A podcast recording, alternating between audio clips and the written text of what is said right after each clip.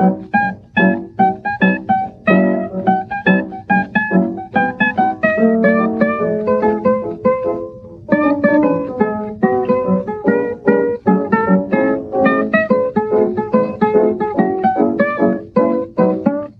Paula. Hallo Daniel. Hallo liebe Zuhörer. Und hallo liebe Zuhörerinnen. Herzlich willkommen zum Spätfilm. Kino in eurem Gehörgang. Schön, dass ihr wieder da seid. Wir plänkeln ein bisschen vor, wie immer, um Ja. warm zu werden.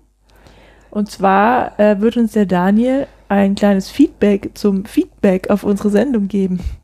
Ähm, ja, also zum Horror Oktober wollte ich ein Feedback geben, Ach. genau. Mhm. Ähm, äh, ist ja gar nicht unsere Sendung, sondern deine Sendung. Na, du warst ja auch dabei, nicht? Genauso wie der Mojo Monkey und der Patrick. Ähm, wir müssen jetzt hier zwei Optionen machen. Und zwar einerseits, ich sage jetzt einmal, hm, wie ihr ja alle wisst, habe ich die 13 Folgen geschafft. Ähm, und jetzt sage ich nochmal, ähm, da ja nicht ganz klar ist, ob, äh, nee, nee, Quatsch. Nein, da ich ja leider nicht alle 13 Folgen geschafft habe, aber immerhin sehr, sehr viele davon, äh, kann ich jetzt ein Feedback geben, äh, wie es denn so war. Ja, und dann können wir da nachher das Richtige quasi ausschneiden. So, Witzig. ne? weißt du, ja. ich schon kapiert. Ja, ja. Ähm, nee, schön war's. Es war, äh, es war cool, so die Folgen haben insgesamt, aber das war schon auch beim Follow-Prairie so einen äh, niedrigeren Schnitt an Hörern ähm, als unsere regulären Folgen. Äh, Mhm. Die Menschen erwarten einfach die große Samstagabendshow zu bekommen, wenn sie Spätfilm hören und äh, wollen da die zwei Stunden werden wir heute wahrscheinlich auch wieder knacken mit äh, dem Superstar Paula und äh, den ganzen Fun Facts und nicht irgendwie nur so 20 Minuten oder 30 Minuten den Daniel vor sich hin schwafeln hören. Aber was halt ziemlich cool war, war, dass äh, ich echt viel Feedback bekommen habe, so ähm, auf die allermeisten Folgen haben sich mehrere Leute gemeldet und äh, von einfach nur, oh, hat mir gefallen, bis hin zu ausführlichen Kommentierungen, was sie über den Film denken oder irgendwelchen Aspekten, über die ich gesprochen habe. Das fand ich ziemlich cool. Mhm. Das hat sehr, sehr viel Spaß gemacht. Da Schön. in der Art wird noch mehr kommen, sage ich mal. Da, da, da habe ich Gefallen dran gefunden. Jetzt nicht sofort, jetzt machen wir erstmal wieder ein paar reguläre Sendungen. Aber äh, das war irgendwie auch so das große Ziel für 2016 mit dem Format zu spielen. Und das finde ich ist schon ganz hervorragend gelungen. Wunderbar. Sollen wir uns schon jetzt mit der Frage beschäftigen, was wir eigentlich gruselig finden? Oder sollen wir das anderes mal machen? Du bist doch die, ähm, äh, die Moderatorin, aber ich meine, wir haben ja jetzt hier Halloween heute. Fühlst du dich denn schon gruselig, gegruselt? Oh ja, total.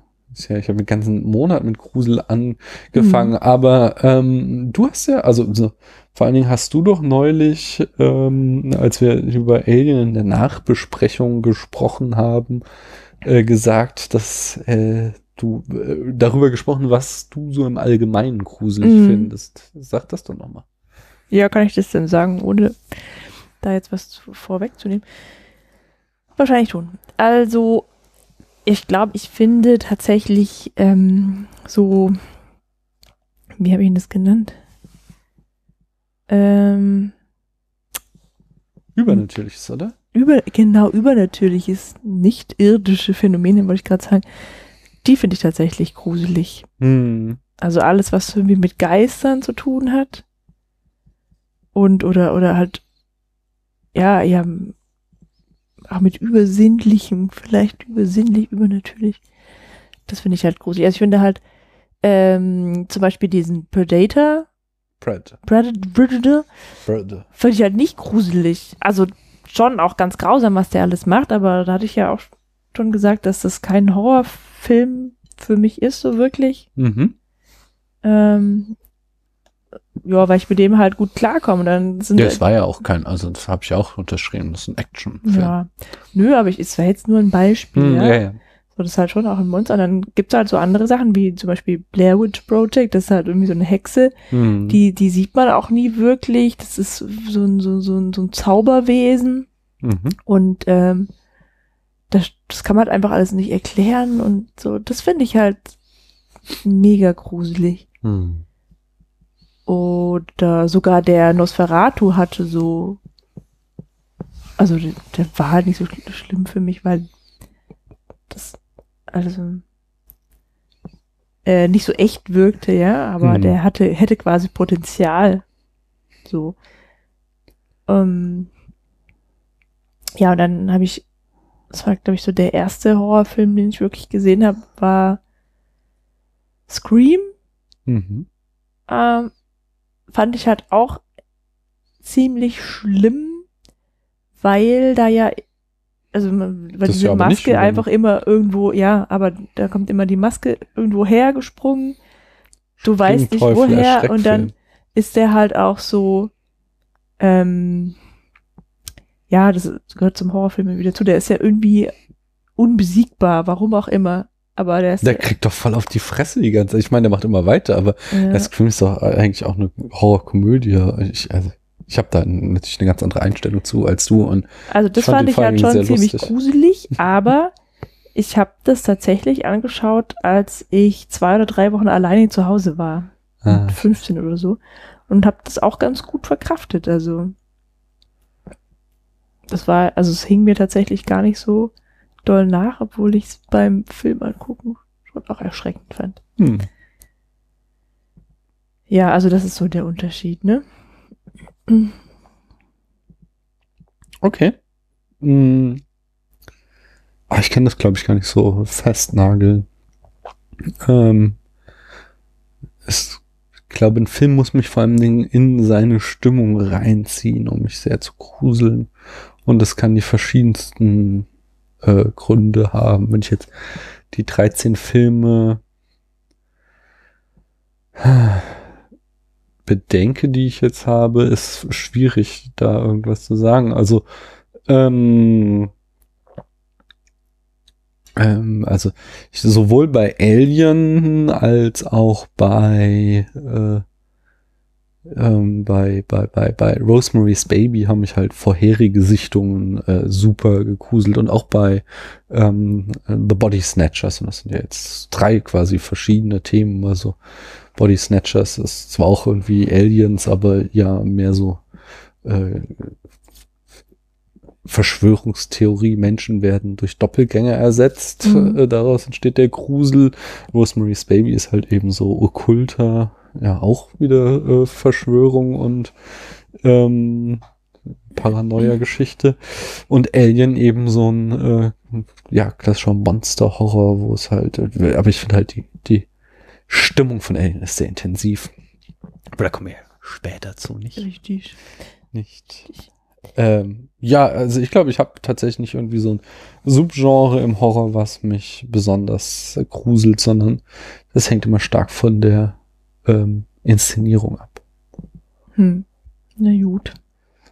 Kommen wir mal wieder zurück zu ganz, ähm, zu den harten Fakten. Ja. Möchtest du uns mal die Charts vorlesen? Ja, wo, wir müssen ja noch aufarbeiten, wo Hallo Janine gelandet ist. Und ähm, zwar ist Hallo Janine auf dem 54. Platz unserer Charts und damit der viertletzte Film ähm, eben jener gelandet. Äh, nur noch schlechter als Hallo Janine äh, sind bei uns äh, gelistet der Film 300 von Snack Snyder. Äh, ich sag immer Snack, Mhm. Zack Snyder. Diamonds Are Forever von Guy Hamilton und äh, Pepe Lucy Bomb und der Rest der Bande von Pedro Almodovar. Wobei der, das ist auch so ein bisschen ungerecht, dass der an letzter Stelle steht, also hinter Hallo Janine, weil da haben wir immerhin noch gelacht. Ja, und bei Hallo Janine haben wir uns Hallo gelangweilt. Janine, nee, wir hatten auch unseren Spaß. Das ist halt trotzdem irgendwie. Der ist halt auf andere Art und Weise schlecht. Das ist tatsächlich, man kann die beiden Filme nicht äh, miteinander vergleichen, weil Hallo Janine halt so super konventionell ist und dadurch schlecht und Mhm. Peppy, Lucy Bomb und so weiter halt super unkonventionell, aber damit äh, auf, quasi auf der anderen Seite der Skala übers Ziel hinausschießt. Ja. Oh. Es gibt noch eine Liste, Mhm. die wir eben abarbeiten hier. Nämlich die Goldene Liste, Moderationsbrücke, Paula. Goldene die Moderation. 36, 36 Fragen, wie mache ich mein Gegenüber in mich verliebt? Genau. Ähm, Bei welchen Fragen sind wir denn ja zum jetzt? Glück sind wir jetzt bei den vorletzten sechs. Aber jetzt wird's richtig heftig. Ja, ich weiß gar nicht, ich weiß nicht, aber gut, wir ziehen es jetzt durch, ja? Ja, auf jeden Fall ziehen wir es jetzt Mhm. durch. Okay, also ich frage dich jetzt mal was, ja? Mhm. ähm, das Dumme ist, dass wir es ja gar nicht richtig nachprüfen können, ob es funktioniert oder nicht, weil? Vielleicht werden wir uns neu verlieben, aber vielleicht hätte man es dann auch schneller hintereinander Ja, ja, wahrscheinlich. Mhm. Entschuldigung. Also mach doch mal bitte drei oder formuliere drei Sätze, über die es um uns geht und die wahr sind. Zum Beispiel äh, könntest du anfangen mit, wir sitzen beide hier in diesem Raum und fühlen uns. Ähm, entspannt? Wow. ähm, ja, du, aber, aber äh, du hast es nur falsch vorgelesen. Du musst das nämlich auch machen, nicht? Wir sollen beide das machen. Steht Bist du sicher? Ja. Äh, make three true statements each. Ah, oh, ja, tatsächlich. Hm, Übersetzungsfehler. wir podcasten gerade zusammen. Hm? Sowas? Das ist irgendwie strange. Ja, aber das sind alle Fragen. Wir fühlen uns irgendwie, wir wundern uns über diese Fragen. Ich muss jetzt ausgerechnet noch sechs weiter. Okay, ähm, wir beide trinken gerne Bier. Ähm, wir haben zwei Kinder zusammen, die wir in jeder Folge erwähnen. schreckt dich diese Eltern immer. Ja, nervt echt, ne? Hm. Und wir sind froh, dass heute Samstagabend ist und morgen erst Sonntag. Okay, Das dann, ähm, Naja, egal. das war irgendwie eine doofe Frage. Hm. Äh, vervollständige bitte folgenden Satz. Äh, ich wünschte, ich hätte jemanden, mit dem ich Folgendes teilen könnte. Ich wünschte, ich hätte jemanden, mit dem ich. Ich hab, also das darf dann, also ich darf den dann nicht haben, ja, sonst bringt das ja nichts. Ja, müsste. Also ist natürlich jetzt auch wieder auf für ein Single quasi. Hm. Aber trotzdem mit dem du was? Zum Beispiel Das ist echt schwierig. mit dem du Stromberg gucken kannst und er ist genauso lustig wie du findest.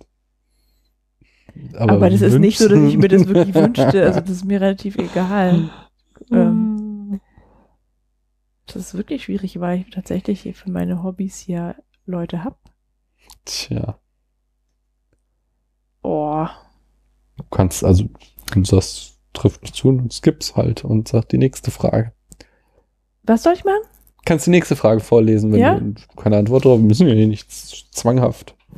Doch, ich wünschte, ich wünschte, ihr drei, meine drei Familienmitglieder im engen Umkreis, würden auch so gerne thailändisch essen wie ich. Ich esse doch gerne Thailändisch. Ja, aber die zwei ja nicht. Ja, ist das unglaublich.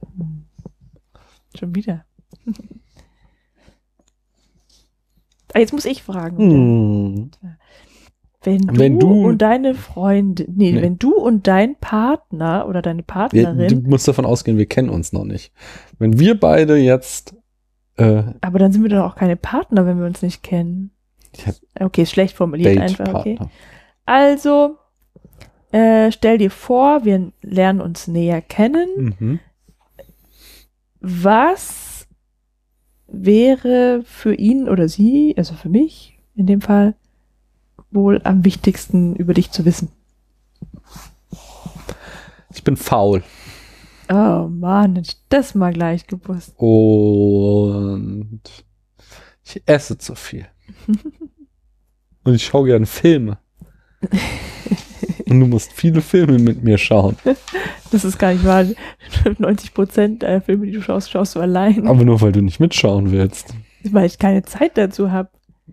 Ja, das, weil ich so faul bin und du den ganzen Haushalt schmeißen musst. Naja, das stimmt ja jetzt nicht. Wollte ich gerade sagen. Ich möchte hier äh, keine Klischees voran. Ich wasche hier die Wäsche. Und ich putze auch öfter mal. Ähm, aber ich bin faul und äh, schaue viele Filme und esse viel. Dass das so viel ist, ist gar nicht so schlimm, sondern dass du mir immer die ganzen Chips weg isst, das ist schlimm. Das mache ich jetzt Das nicht mehr. Ich mache jetzt Ja, ja. Die Ja, aber ich ja auch. No Chips Diät. Na gut, das ist doch toll. Ja, nicht. Ähm, oh, jetzt habe ich hier was Falsches gedrückt. Erzähl mir, was du an mir magst. Sei sehr ehrlich dies, dieses Mal. Sei sehr ehrlich. Ähm, oh, und sag mir Sachen, die du niemandem sagen würdest, den du gerade getroffen hast. Sei bitte nicht zu persönlich. Ja, weil ich wollte gerade sagen, das müsste man übersetzen, sag Sachen, die äh, du nicht in einer begrenzten Öffentlichkeit sagen würdest. Äh, da werde ich mich jetzt nicht dran halten. dazu Also was ich du- jetzt an Du darfst mir. Komplimente machen. Ja. Also. Jetzt schon so ein bisschen unangenehm. Ah, Du hast so schönes Haar. Ja, ich Und ein schönes Haare Lachen. schön. Außerdem bist du super intelligent. Das ist doch jetzt. äh, Das macht mich jetzt. Das, das ist ein Gerücht. Stimmt gar nicht. Ich tue immer nur so. Ähm, kommen wir zur nächsten Frage. Ähm, ah ja, du. Oh, du musst mir einen, äh, einen peinlichen Moment von dir erzählen. Wieso denn ich jetzt? Moment mal, du musst mir einen peinlichen Moment erzählen aus deinem Leben. Nein, wieso? Du hast doch. Achso, stimmt. Scheiße, ich bin dran. Mist. Okay, einen peinlichen Moment aus meinem Leben. Oh Mann, wie. Also in meinem Leben ist es tatsächlich in der Peinlichkeitsskala nach oben hin so einiges möglich. Weil ich es ähm, so so als Teenager dann doch schon ziemlich wild getrieben habe.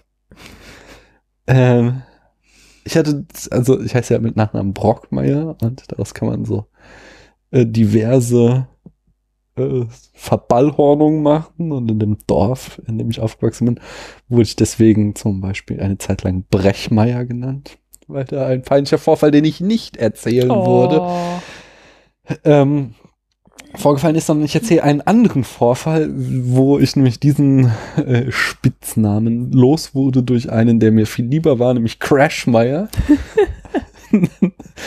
äh, da sind wir, da war ich 17 und auf so einer Party äh, in, in so einer, so einer Hütte äh, hatte halt irgendwie so typisch äh, mittelhessisches Dorf. So ein, so ein Kumpel hatte halt irgendwie, die hatten so eine Hütte auf so einem äh. Stück, ja, quasi Feld, irgendwie Appleboy äh, Plantage oder sowas. So. Und da haben wir halt gefeiert und einer äh, kam da halt, war schon 18, kam da halt mit seinem Auto und äh, alle durften mal irgendwie eine Runde mit dem Auto, wer Lust hatte, durchs Feld hacken. So, quasi einmal so ums Karree, sage ich, also ums Feldkarree. und ich war da natürlich auch irgendwann dran und dann fuhr ich und äh, womit ich nicht gerechnet hat, war halt, dass eine dieser vier Straßen äh, eben kein Feldweg, sondern die Landstraße war. Das hat mich voll nervös gemacht und dann äh, in dem Moment, wo ich wieder einbiegen sollte in den Feldweg, habe ich als Auto abgewürgt und stand dann quer auf der Landstraße. Und äh, dann kam halt auch noch ein Auto uns entgegen und ich glaube, ich war auch nicht mehr so 100% nüchtern und war, wurde halt total nervös und wollte zurücksetzen und ähm, äh, halt wieder auf meine Spur, um den halt irgendwie durchzulassen, so und äh, halt Rückwärtsgang rein und fiel so stark aufs Gas und bin halt so rückwärts in den Graben reingeschossen. Und dann haben wir schnell die Plätze getauscht und der, der uns entgegenkommende hielt halt auch an und äh, der Autobesitzer sagte dann, er hätte einem Fuchs ausweichen müssen und mir war das alles super peinlich und wir Mhm. wurden aus dem Graben rausgezogen. Ähm, und naja, das Auto war nichts passiert und gar nichts, nur dass ich natürlich das Gespräch Abend, äh, Thema des Abends war auf dieser Party, alle immer wieder sich schön drüber Mhm. lustig machten, wie ich als einziger das Auto fast gecrashed oder gecrashed habe. So halt ohne Folgen. Das war mir sehr peinlich. So, jetzt. Ist da nicht kaputt gewesen. Nee, nee, das war, das habe ich sehr, sehr, also ich habe halt auch nicht, ich bin halt das auch nicht irgendwie so 90 Grad zur Straße rückwärts rein, sondern ich habe schon eine Kurve wieder gefahren, aber ich war halt viel zu schnell und habe deswegen den Radius Mhm. zu groß und habe ihn quasi so einmal parallel zur Straße in den Graben reingesetzt und das war jetzt auch nicht irgendwie, das, weißt du, es war halt auch so 18-Jähriger, der da sein erstes Auto für 500 Mack oder sowas damals Mhm. äh, gekauft hatte. Das war jetzt auch irgendwie eine Schrottlaube, aber war nichts dran weiter. Ja, gut. Musst also ganz ehrlich, als du es gerade erzählt hast, hast du es ähm, perfekt, die perfekte Spannung erzeugt. Ich hatte mir schon Sorgen gemacht, ob das auch wirklich So. gut Nee, aussehen würde. es war überhaupt nichts. Es war nur peinlich, dass ich halt derjenige war, der das Auto in den Kram gefahren hat und deswegen Ja. der Crashmeier war. Verstehe ich gut. Tja, ja. Ähm, oh. Wann hast du das letzte Mal äh, vor einer anderen Person geweint? Das ist ja echt wir hier, wir sind ja hier beim. Spätfilm. Wann hast du das letzte Mal bei einem Film geweint? Gilt auch Doctor Who. Ja, natürlich. Hast jetzt geweint als Clara. ich habe auch geweint, als sie zum zweiten Mal. Piep.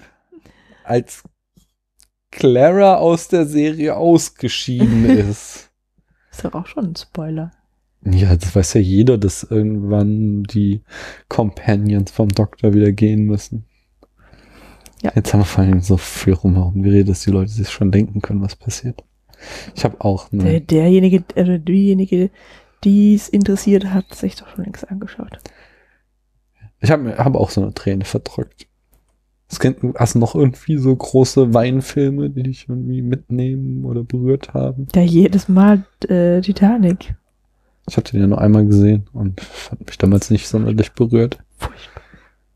Äh, ich weiß immer, dass, also dieser,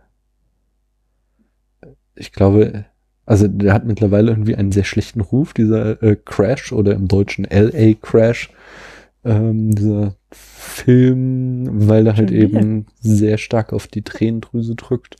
Aber als wir den gesehen haben, auch auf DVD, glaube ich, und ich damals noch junger Vater war und dann irgendwann dieser Polizist so seinen unsichtbaren Mantel, vermeintlichen äh, Schutzmantel seiner Tochter, die Angst hat, dass er in seinem Job stirbt, gegeben hat und er dann später im Film bedroht wird mit einer Waffe und das Mädchen sich dazwischen wirft, weil sie glaubt, sie hatte den Schutzmantel, den Oh unsichtbaren Mann. an. Kannst du ja nicht mehr dran erinnern. Nee. Das sage ich auch nicht mehr. Äh, Also es, doch, ich spoiler das jetzt. Also es gibt, wenn ihr das nicht hören wollt, äh, es geht gut aus, so, weil durch total viele Umstände äh, schießt äh, jemand mit äh, Platzpatronen auf den Polizisten. Mhm. Aber in dem Moment, wie sich ja dieses Mädchen da zwischen ihnen stürzt, habe ich auch geheult wie ein Schlosshund. Das hat mich als junger Vater echt fertig gemacht, dieses Hm. erzählst deiner Tochter eine Geschichte, damit sie keine Angst um dich hat und dann stirbt dann glaubt sie es auch noch. Und stirbt deswegen, also wie gesagt, sie stirbt dann nicht, aber du denkst halt Ah. im Moment, das, das, das, Ja, das klingt äh, echt heftig. krass. Hm. Ja, ja. Nun gut. Also, nach diesen aufwühlenden Fragen und Antworten kommen wir doch jetzt mal zu, naja, aufwühlend ist es trotzdem, zu einer spannenden Geschichte, die Daniel uns hier seit ein paar Folgen häppchenweise präsentiert. Ich glaube, heute sind wir beim Showdown angelongt. Gelongt. Stimmt's? Ich, ich möchte meinen Hut nicht zu hoch hängen, aber bei diesem Buch handelt es sich wie bei einem Werk von Kafka. Es bricht einfach mittendrin ab, weil es unvollendet geblieben ist. Ich finde, man kann mich durchaus mit Kafka vergleichen, auch aufgrund der Güte Ja. dieses. Ich sehe auch Meisterwerk. gerade, mit deinem zerfetzten DIN A4 Schreibheft da sitzt. Ganz wie Kafka. Ja, Daniel, bitte präsentier uns doch den letzten Abschnitt, das Ende von Die Retter von New York. Also, ähm, da war ja einer. Ja, ich glaube, Du jetzt eigentlich Julian. anfangen müssen zu lesen. Nee, ich muss ja kurz noch mal sagen, wo wir waren. Also erstmal die Retter von New York ist äh, das Romanfragment, was der kleine Daniel so im ungefähr Alter von 10, 11, na 12 schon fast nicht mehr. Eher so 9, 10, 11 geschrieben hat. Ähm, ach so, und wir waren zuletzt, dass Julian, als sie ein Haus ausspionieren wollten, gefangen genommen wurden und Harry, der Techniker, äh, quasi die Verantwortung übernommen hat, weil er äh, das, äh, also da einiges schiefgelaufen ist und seine Idee war jetzt, er hat ein super Auto gebaut, einen schwarzen Trans Am, ohne, achso, ne, mit expliziter Referenz von Knight Rider und mit dem wollen sie jetzt Julian befreien. Ich weiß aber nicht, ob wir so weit noch kommen. Wenn nicht, müssen wir das quasi uns aus den Fingern saugen. John, ich habe eine Idee. Wir müssen in zwei Gruppen A und B angreifen. Wieso nicht eins und zwei? Nein, A und Oder B. rot und blau? Wenn dann A ablenkt, stürmt B vor. B bin ich und John und A ist Der Esel geht voran. unser kleiner Freund hier. Und mit diesen Worten zieht Harry einen kniehohen Roboter oh, hervor. John, Bonnie, Jack, das ist Charlie. Charlie sagt Hallo. Charlie, begann Harry äh, weiter zu erklären, wird bei dem Kampf wahrscheinlich zerstört werden. Aber das ist ja egal. Am Abend. Charlie, Anfang. Er ist schon drin. Jetzt sind wir dran.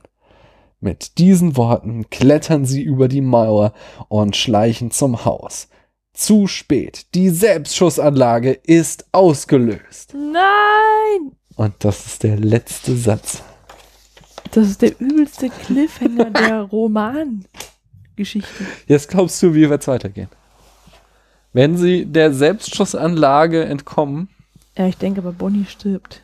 Oh mein Gott, ich war gar nicht dabei. Das ist die Frau. Ach so. Das ist so TKKG-Style, dass die Frau zu Hause bleiben Gerade deswegen stirbt sie, weil sie nicht bei den anderen Oh ja, genau. Es gibt nämlich so, die, die haben den Plan schon durchschaut und äh, stürmen die Zentrale der Retter, während die da das Haus äh, stürmen und dort nur äh, Pappfiguren vorfinden. Richtig. Pappfiguren.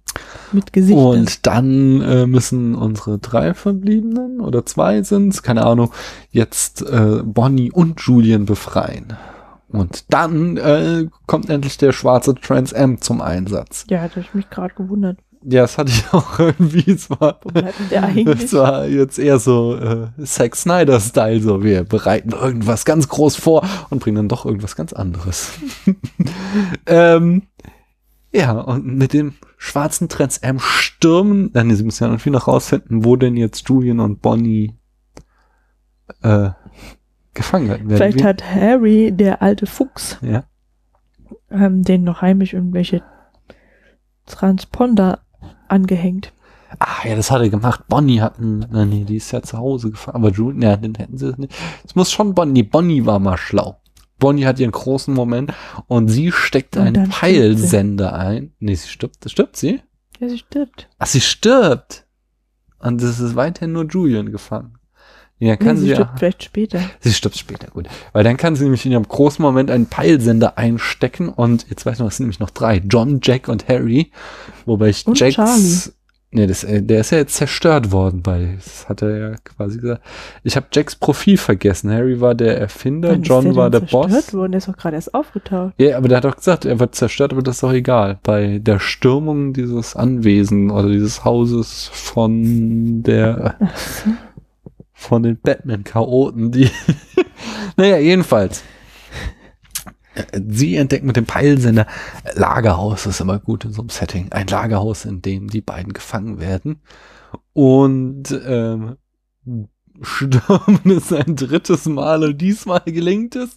Aber äh, bei dem Versuch stirbt dann eben Bonnie in einer dramatischen Abschlussszene, kann sie noch mal irgendwie äh, Oh Mann. Am besten muss sie auch noch ein paar Typen abknallen, um noch mal ihre Stärke unter Beweis zu stellen. Und dann tritt sie ab und darf noch mal irgendwie so was sagen wie Freiheit. Äh, Braveheart. Ähm, und aber Julian wird befreit und die Batman-Gangster sind ja dann auch hinüber und damit haben sie den Fall gelöst.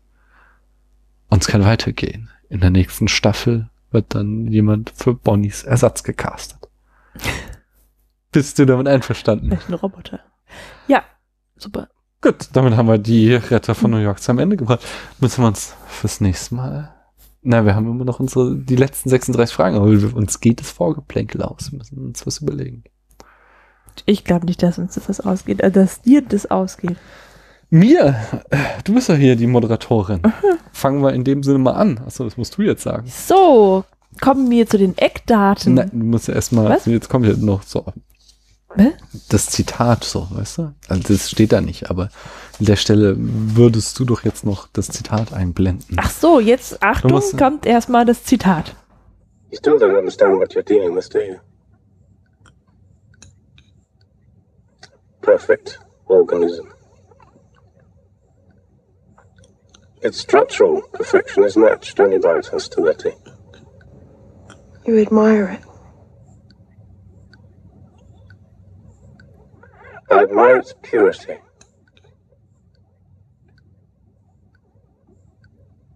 A survivor. Unclouded by conscience, remorse, or delusions of morality. Look, I, I've heard enough of this, and I'm asking you to pull the plug. Last word. I can't lie to you about your chances, but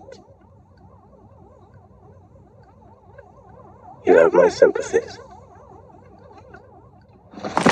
Das hätte ich jetzt vielleicht ein bisschen eleganter gemacht, wie zum Beispiel. Lass uns mal anfangen, dann das Zitat So. oder, Okay. oder Daniel? Sollen wir mal anfangen? fangen wir mal an, Paula. Ach so, außerdem, Was? ich meine, wir können es natürlich anders machen, aber normalerweise machen wir auch vor den Eckdaten noch einen ersten, äh, wie hat uns denn der Film gefallen? Echt? Ja, man immer eine erste So, Bewertung. dann fangen wir mal an. Daniel, ja. wie hat dir denn der Film gefallen? Ähm, sehr, sehr gut. Da brauche ich gar nicht zu überlegen. Das ist, es war so ein bisschen schade, weil die Person, die neben mir saß, die hat sich nicht so sehr drauf eingelassen. Ist nicht wahr. Und deswegen hat sie die ganze Zeit irgendwie albern gekichert um so, und, und Sprüche gekloppt, um eine ironische Distanz zwischen sich und Ist den doch Film zu nicht bringen. wahr. Deswegen hat er mich nicht so gepackt, wie er mich sonst packt. Sonst ist es nämlich so, der Film, ähm, und das werden wir, glaube ich, in Kürze auch äh, eruieren können, woran das liegt, baut halt eine unglaublich dichte Atmosphäre aus, finde ich, und hat eine sehr realistische Welt, filmische Welt, in die er mich jedes Mal reinzieht. Und wenn ich eben dann gebannt schaue und zwei Stunden zugucke, dann fesselt er mich und äh, ich finde ihn super creepy und zugleich äh, ja, perfekter Spannungsbogen und total geiles Setting. Alles, all- also der sieht einfach gut aus, der macht Spaß. Das ist ein Spitzenfilm. Und du, Paula, wie fandst du ihn so? Äh, ich finde ihn auch äh, ähm, in vielerlei Hinsicht sehr gut, aber nicht gruselig und nicht erschreckend und in mehrfacher Hinsicht eher mau. Mhm. Okay, das wird In eine spannende. Diskussion, denke ich. Mhm. Ja, genau. Aber jetzt kommen wir erstmal zu den Eckdaten. Die Eckdaten. Ja, ja, die darfst du uns vortragen. Nee, du. Was ich? Nee, ich meinte die Handlung in fünf Sätzen. Ja, du gut Das einverstanden. Einverstanden. Tausche ich gerne, ja. Ja. Dann fangen wir mal an mit dem Hm. Erscheinungsjahr von Alien 1. Das bestimmt eigentlich Alien heißt. Ja, wusste ja noch nicht, dass es Fortsetzung geben wird, nicht? Äh, Das war welches? Ja? 1979. Mensch. Geil da war ja. ich noch nicht auf der Welt. Ich auch nicht. Ja. Nur, aber hat nicht mehr lange gedauert. ja, die Regie führte ein gewisser Ridley Scott. Ah, was hat denn der so Filme gemacht? Der hat ziemlich viele Filme gemacht, aber die bekanntesten, Mhm. oh, die meisten kennen sogar ich, ja, sind 1977 The Duelist. Das war doch bestimmt sein äh, Debüt, oder? Kann so gut sein, ja. Dann schon an zweiter Stelle 1909, achso, nicht zweiter Stelle, aber dann zwei Jahre später schon kam Alien. Mhm. Dann haben wir Blade Runner von 82, haben wir schon besprochen hier. Mhm. 1985 Legend. Mit deinem Liebling Tom Cruise in der Hauptrolle. Das könnte der Grund dafür sein, dass ich ihn noch nicht Soll gesehen habe. ziemlich schlecht sein. 1981 hat er dann Thelma und Louise gedreht. Ähm, das, das ist auch so ein Film, den ich ganz gerne mal anschauen möchte. Den habe ich noch nicht gesehen, aber ja. Ach, tatsächlich. ja, den kenne ich nicht. Mhm. Ich kenne nur die berühmte Schlussszene. Aber- Dann hat er 1992 einen Film gedreht, der 1492 heißt, Mhm. äh, mit dem Untertitel The Conquest of Paradise. 2000, Also es geht um die Entdeckung Amerikas, nicht durch Kolumbus. Zum 500-jährigen Bestehen. also eine Hommage, ja. Ja. Zum, also 500-jährigen Datum, das es entdeckt, Hm? Jubiläum. entdeckt. Ein Kontinent, der komplett bevölkert ist, wo auch schon vorher Europäer waren, wurde entdeckt. Dann im Jahr 2000 Mhm. Gladiator. Ja, ich glaube, das ist so nach Alien wahrscheinlich. Und na, okay, also Blade Runner ist halt einfach. Okay, das war, haben wir damit gesehen, war ja kein Ist es Erfolg, der aber. mit Mel, Mel Gibson? nee, äh, mit Russell Crowe. Ah ja. Mhm. Ähm, aber also okay, außer jetzt äh, Blade Runner, der ist ja so ein, so ein, der hat ja so eine große Fangemeinde, aber war eigentlich kein Erfolg, ist aber, denke ich, Hannibal, ach nein, nicht Hannibal, äh, sondern Gladiator sein größter Erfolg.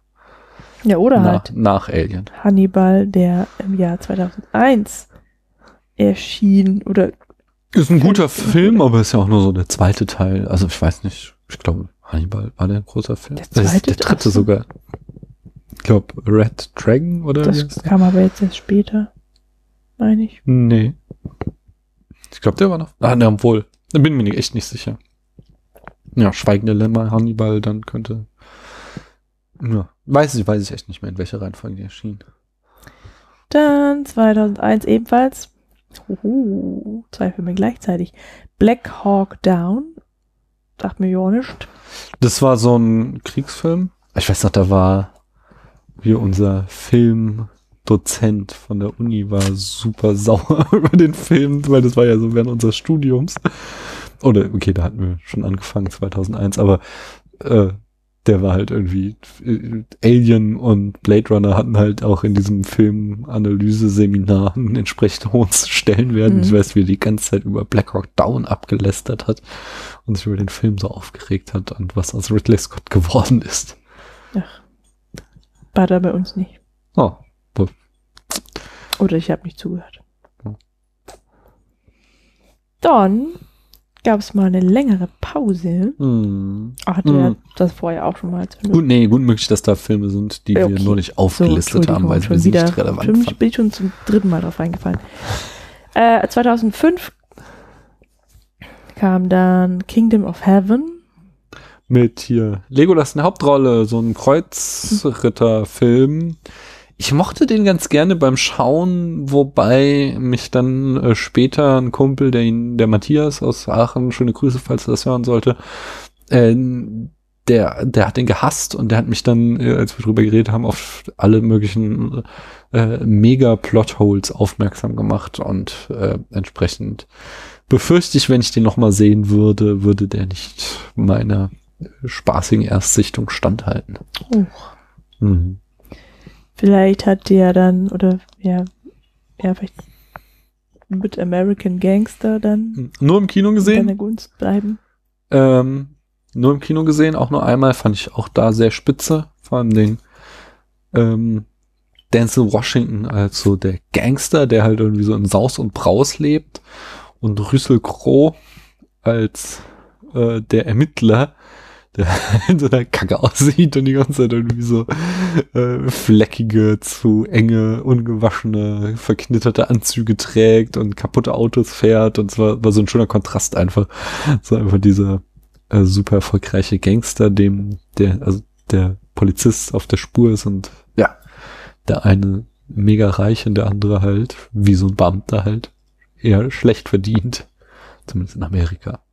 Hm. Also, Deutschland verdienen die ordentlich im Vergleich mit anderen, aber ja auch nicht spitze.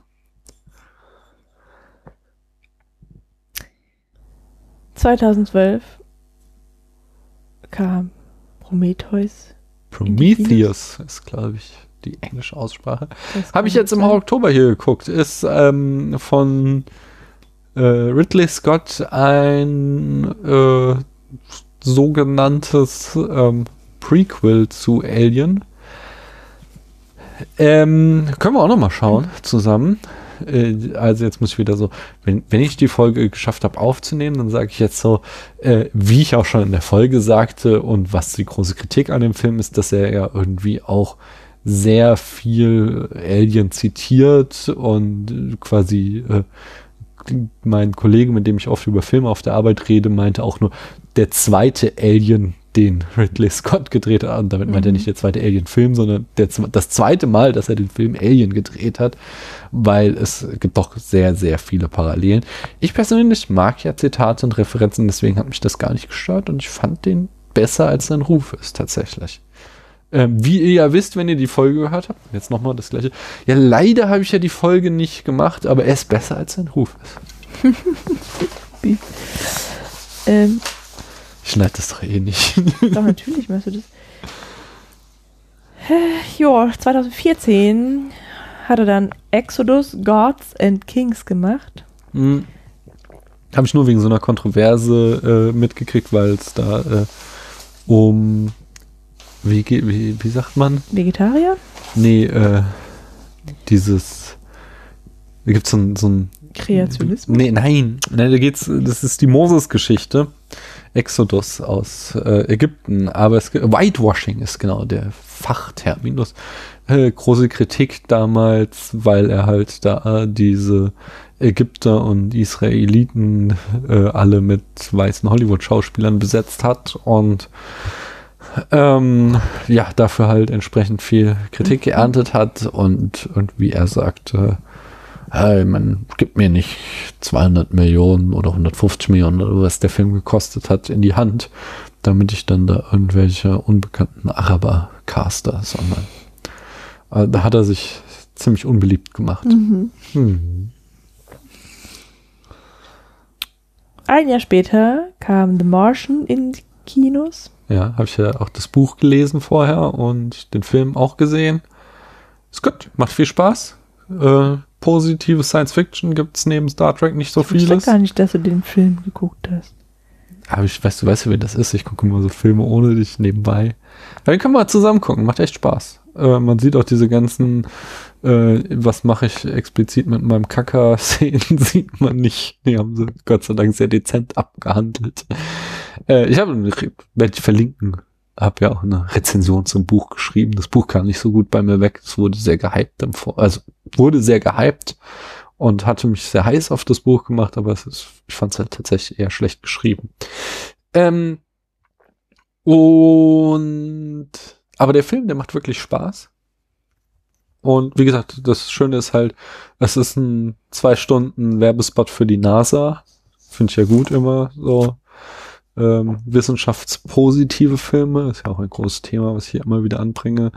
Und halt überhaupt äh, positive Science Fiction gibt's ja echt nicht vieles, sondern meistens sind es ja mal Dystopien und das dafür war The Martian gut.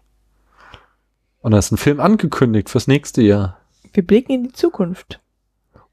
Und da können wir direkt weiter Alien gucken. Ja. Nämlich Alien Covenant. Ja. Meine Güte. Bin ich gespannt. Ich glaube, das ist dann die Fortsetzung von Prometheus, der noch Aber näher, immer noch ein Prequel an Genau. vor Alien. Okay. Aber dichter dran. Aber wir sind bei Der Alien. Space Willst du Jockey, uns der noch. Space Jockey. Ja, nee, der, darum geht's in Prometheus. Äh, Ach, Wer ist der? Space Jockey und wie kommt es zu dem? Um diese Wesen geht's da. Interessant. Ja, ja, aber erzähl uns doch mal weitere Eckdaten zur Alien. Da sind wir doch eigentlich. Aber sicher, Mhm. sicher gerne, ja. Mhm. Ähm, also wir wissen ja schon, dass der Regisseur Ridley Scott ist, war, Mhm. ist und das Drehbuch geschrieben hat Dan O'Bannon. Mhm. Das Creator Design, Lass mal kurz noch zwei Sätze zu Dan Ben ist einfach wichtig, weil das hier war sein Baby quasi. Also Mhm. dieser Film, der hat sich da voll dahinter gehängt und es hat halt alles ausgedacht. Natürlich hat's Drehbuch geschrieben, hat äh, maßgeblich dafür gesorgt, dass der Film produziert wird und auch während der Produktion immer auch kreativ bei der Filmgestaltung über das Drehbuch hinaus mitgewirkt. Zum Beispiel war sein, ist auf seinen Mist gewachsen, dass er den Creator, welches Creator Designer ausgewählt wurde. Und das war, das war HR Giga. genau. Für was steht denn das HR? Das willst du bestimmt Für sagen. Arns Rüdi. genau. Der berühmte, oh, ich weiß nicht, ob er davor schon so berühmt war, aber diese Alien-Kunst. Der äh, Gruselmaler. Genau, und diese, also das Design, so waren ja seine Bilder schon vorher und er hat einfach diesen Film maßgeblich geprägt mit diesem Design. Aber ja nicht nur er, gell? Nee, äh, Ron Cobb hat dazu noch alle menschlichen Science-Fiction-Aspekte des Films designt. Was wäre denn? die- Also die Ja, genau, also die Also das wären, wären Raumschiff und genau, genau, alle, so. Mhm. alle Technik, die Anzüge und so, also So. alles auf der, alles was mit dem Alien zu tun hat, das war der Job von HR Mhm. Giga und alles was irgendwie mit menschlicher Science Fiction zu tun hatte, die Nostromo und so weiter und so fort, das ging alles auf das Design von Ron Cobb Also. zurück und ich finde, das ist nicht weniger beachtenswert, weil das sieht auch alles verdammt gut aus. Mhm. Ausgegeben für den Film wurden 11 Millionen Dollar. Ja. Mhm.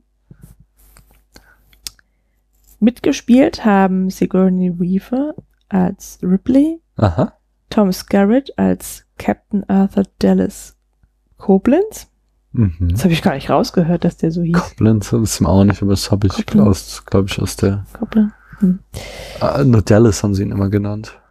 Die haben sich ja mit Mhm. Angeredet und immer Dallas angesprochen. Ja.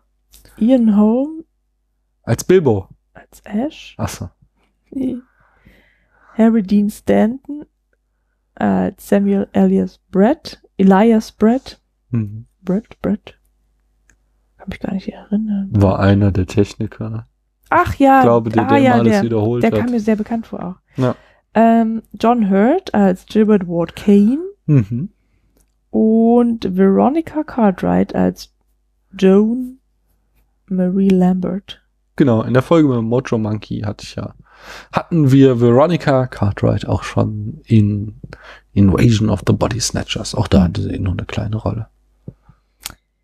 Das offizielle Genre. Das offizielle. Nee, Moment mal, das sind verdammt viele Genres. Das mach ich doch immer. Äh, das machst du doch immer so. Wenn du die Eckdaten machst, dass du ja immer so mehrere Genres anbietest, in die man den Film einordnen Ach so, kann. das ist also überhaupt nicht offiziell. Genau. Also, man könnte sagen, dieser Film gehört zum Science Fiction, Mhm. vielleicht auch Horror, Mhm. vielleicht sogar Slash Horror, Slasher, Slasher-Film, ja. oder Body Horror, Ja. vielleicht sogar Locked Door Horror. ja. Passt alles ziemlich gut. Ich bin beim Body Horror. Ja, aber es sind ja eigentlich nur wenige, natürlich drastisch, aber wenige Szenen, wo dieser Body Horror zum Ausdruck kommt. Aber ja, Science Fiction Horror, da irgendwo dazwischen lässt er sich einordnen. Science Fiction. Gut. Ich würde sagen, lieber Daniel, Ja. ich würde sagen, jetzt ist es wirklich Zeit, unseren Zuhörerinnen und Zuhörern mal die Handlung in ungefähr fünf Sätzen näher zu bringen. Ah, super, mache ich doch gerne. Also, die Nostromo ist ähm, ein Raffinerieschiff, deren Crew sich im äh, Kälteschlaf befinden, während das Schiff auf dem Weg zurück zur Erde ist. Die Crew wird geweckt und denkt, sie sind an der Erde angekommen, aber nein, sie sind erst auf etwa halber Strecke und zwar wurden sie vorzeitig vom Schiffscomputer Mother geweckt worden, weil sie einen, ähm, einen vermeintlichen äh, SOS-Call eingefangen haben Das ist voll der Von- Horror. Von einem äh, einer außerirdischen Lebensform und ist, äh, obwohl sie eben so eine Trucker in Space Crew sind, in ihren Verträgen steht, dass sie äh, nebenher auch nach außerirdischem Leben, also wenn es sie da Zeichen von entdecken, dann müssen sie dem nachgehen. Das machen sie auch, landen auf einem Planetoiden, äh, äh, kommen an einem Schiff, von dem sie aber entdecken, dass es da schon seit langer Zeit liegt, denn der, äh, äh, der, ja, der, der Pilot des Schiffs, den sie dort finden, der ist schon versteinert und hat eine merkwürdige Wunde, die aussieht, als wäre etwas aus ihm herausgebrochen. Versteinerte Wunde. Und sie erkunden es weiter und kommen dann an eine Kammer, wo lauter äh, riesige Eier stehen.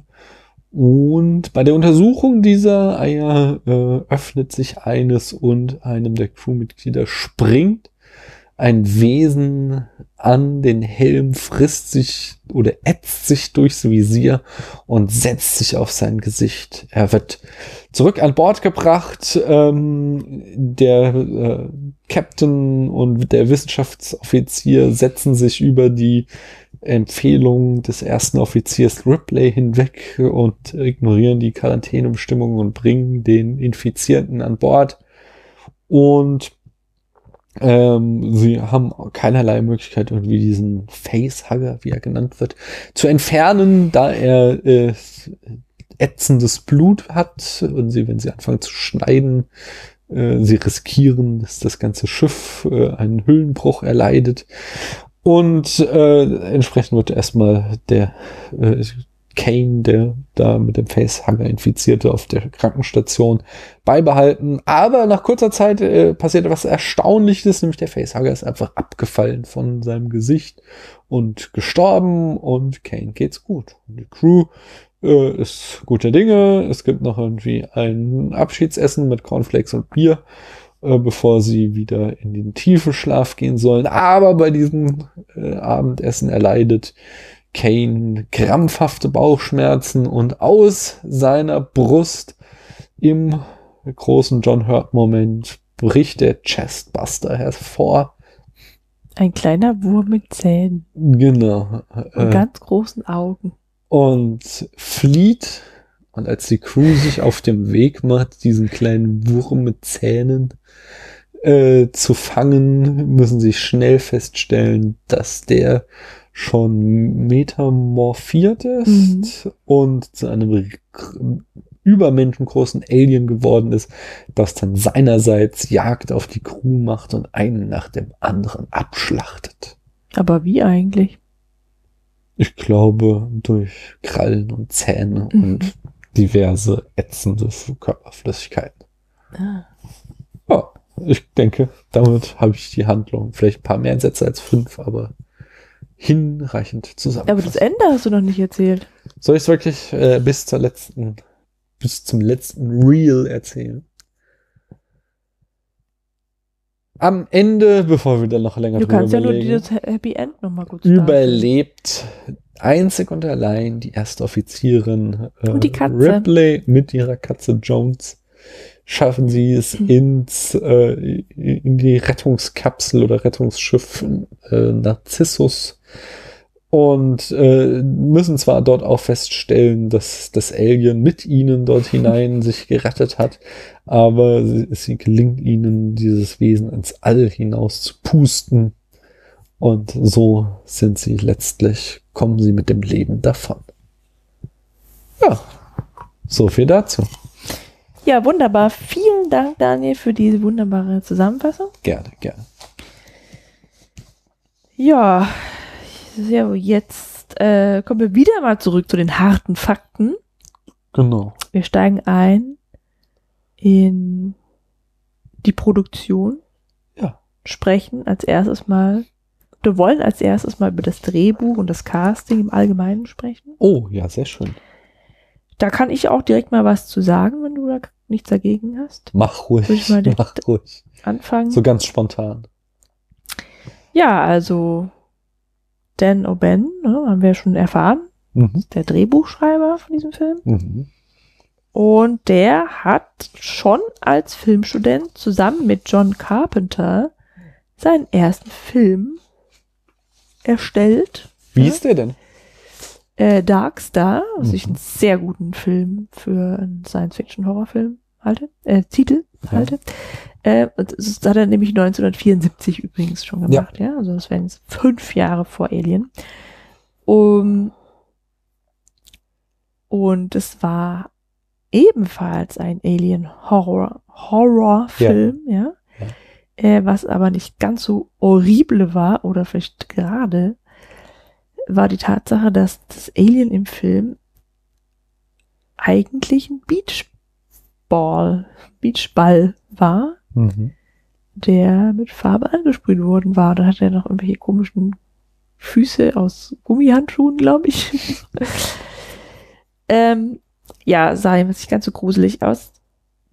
Hm, vielleicht war das der Grund, vielleicht gab es aber auch andere dafür, dass O'Ben dann schon, während er Darkstar gedreht hat, den Wunsch äh, hatte, das Ganze nochmal zu machen, aber mit einem Alien, das irgendwie gut aussieht.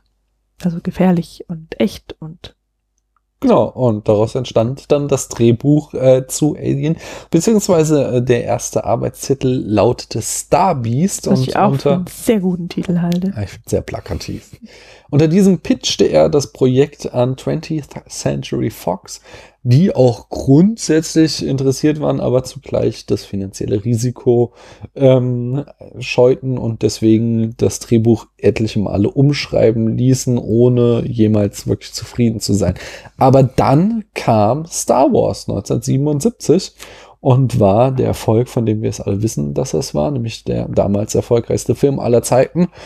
Und äh, Fox wollte unbedingt auf den Trend mit aufspringen und äh, einen Science-Fiction-Film hinterher schieben. Und das einzige Drehbuch, was gerade auf ihrem Schreibtisch lag, war eben Alien. Und so wurde Alien dann finanziert. Der, der, der hier Ridley Scott Mhm. war damals noch unbekannt, Mhm. ja. Zumindest in Heißminden. Er hatte einige Werbespots in England gedreht und auch schon The Duelists, ja, Mhm. sein Debüt 1977. Ja. Das ist ein Drama, das zur Zeit der Napoleonischen Kriege spielt. Mhm. Ähm, ja, also wie gesagt, er war nicht besonders bekannt, aber mit The Duelists hatte er gezeigt, dass er ein sehr visueller Regisseur ist, was 20th Century Fox davon überzeugte, ihn für Alien, für den Dreh von Alien zu engagieren. Hm. Nee, ich habe an einer Stelle sogar gelesen, dass der äh, Studioboss, der damalige von Fox, äh, von The Duelists, so begeistert war, dass er da äh, Ridley Scott ins Gespräch brachte Mhm. für den Film. Hm. Dann wird oft gesagt, dass äh, Ripley eigentlich im Drehbuch ein Mann war und Ridley Scott das erst äh, entschied, äh, aus äh, Ripley eine Frau zu machen. Ich glaube, es steht sogar so in der deutschen Wikipedia. Ist aber nur die halbe Wahrheit. Ähm, die ganze Geschichte geht da, läuft so, dass äh, im Drehbuch das Geschlecht von allen Schauspielern offen gelassen wurde und insgesamt die Schauspieler mit wenig Attributen charakterisiert waren und äh, hinter ihnen der Hinweis Unisex äh, stand und eben das komplette Crew der Nostromo erst im Casting entschieden wurde, welches Geschlecht jetzt welcher Schauspieler haben Mhm. sollte, je nachdem. Welche Rolle? Äh, Genau, welche Rolle, welche, äh, ja, ja, äh, welche, ja, welches Geschlecht welche Rolle haben sollte, je nachdem, welcher Schauspieler im Casting da entsprechend überzeugte. Das ist die ganze Geschichte. Klingt mir total fair. Ja. Oh. Eine weitere Entscheidung, die dort getroffen wurde, Mhm. also quasi erst relativ spät, äh, war, einen ungewöhnlich alten Cast zu engagieren. Ja. Zwar waren Sigourney Weaver und Veronica Cartwright mit 30 und 29 die jüngsten im Team. Mhm. Die anderen waren alle schon zwischen Ende 30 und Mitte 50. Ja. Ähm, und zwar, das ist auch einen bestimmten Grund, Scott wollte nämlich damit das Bild von diesen Space Truckers, den Begriff hast du auch schon Ja. genannt vorhin, vermitteln. Ähm, also es sollte einfach deutlich werden, dass es sich hier um eine Arbeitercrew handelt, die auch schon einiges mitgemacht hat. Also, Hm. der auch nicht mehr so viel schrecken kann, wahrscheinlich. Ja. Spannend am Casting ist auch, dass John Hurt wegen äh, Terminüberschneidungen den Film absagen musste. Also er hatte äh, quasi, wurde eigentlich gecastet, aber konnte dann den Vertrag nicht antreten, da er eigentlich einen anderen Film drehen sollte, weswegen John Finch Ken, äh, Kane spielen sollte. Aber während, als die Dreharbeiten gerade angefangen hatten, erkrankte dann Finch äh, an Diabetes und musste deswegen den Dreh abbrechen. Ähm, und durch einen Zufall befand sich genau zu jener Zeit äh, John Hurt in England, wo der Film gedreht wurde, und konnte die Rolle doch übernehmen. Und zwar kam dieser Zufall so, dass Hurt eigentlich zu der Zeit einen äh, Film in Südafrika drehen wollte. Aber ihm wurde die Einreise verweigert, weil die Behörden ihn mit einem anderen John Hurt, der sich H-E-A-R-D äh, schreibt, äh, verwechselt, verwechselt hatten. Und dieser John Hurt war halt irgendwie ähm, als Persona non grata in Südafrika erklärt worden, weil er sich äh, zu kritisch über das Apartheidsregime äh, geäußert hatte. Und mit dem wurde dann eben äh, unser John Hurt verwechselt und äh, ja, konnte aus, aufgrund dieser vielen Zufälle dann doch die Rolle in Alien antreten. Ja, wunderbar. Dann können wir noch ein bisschen was zu den Sets und zum Design sagen. Ja. Äh, also das Ganze war dann doch recht aufwendig gestaltet. Ja. Ja.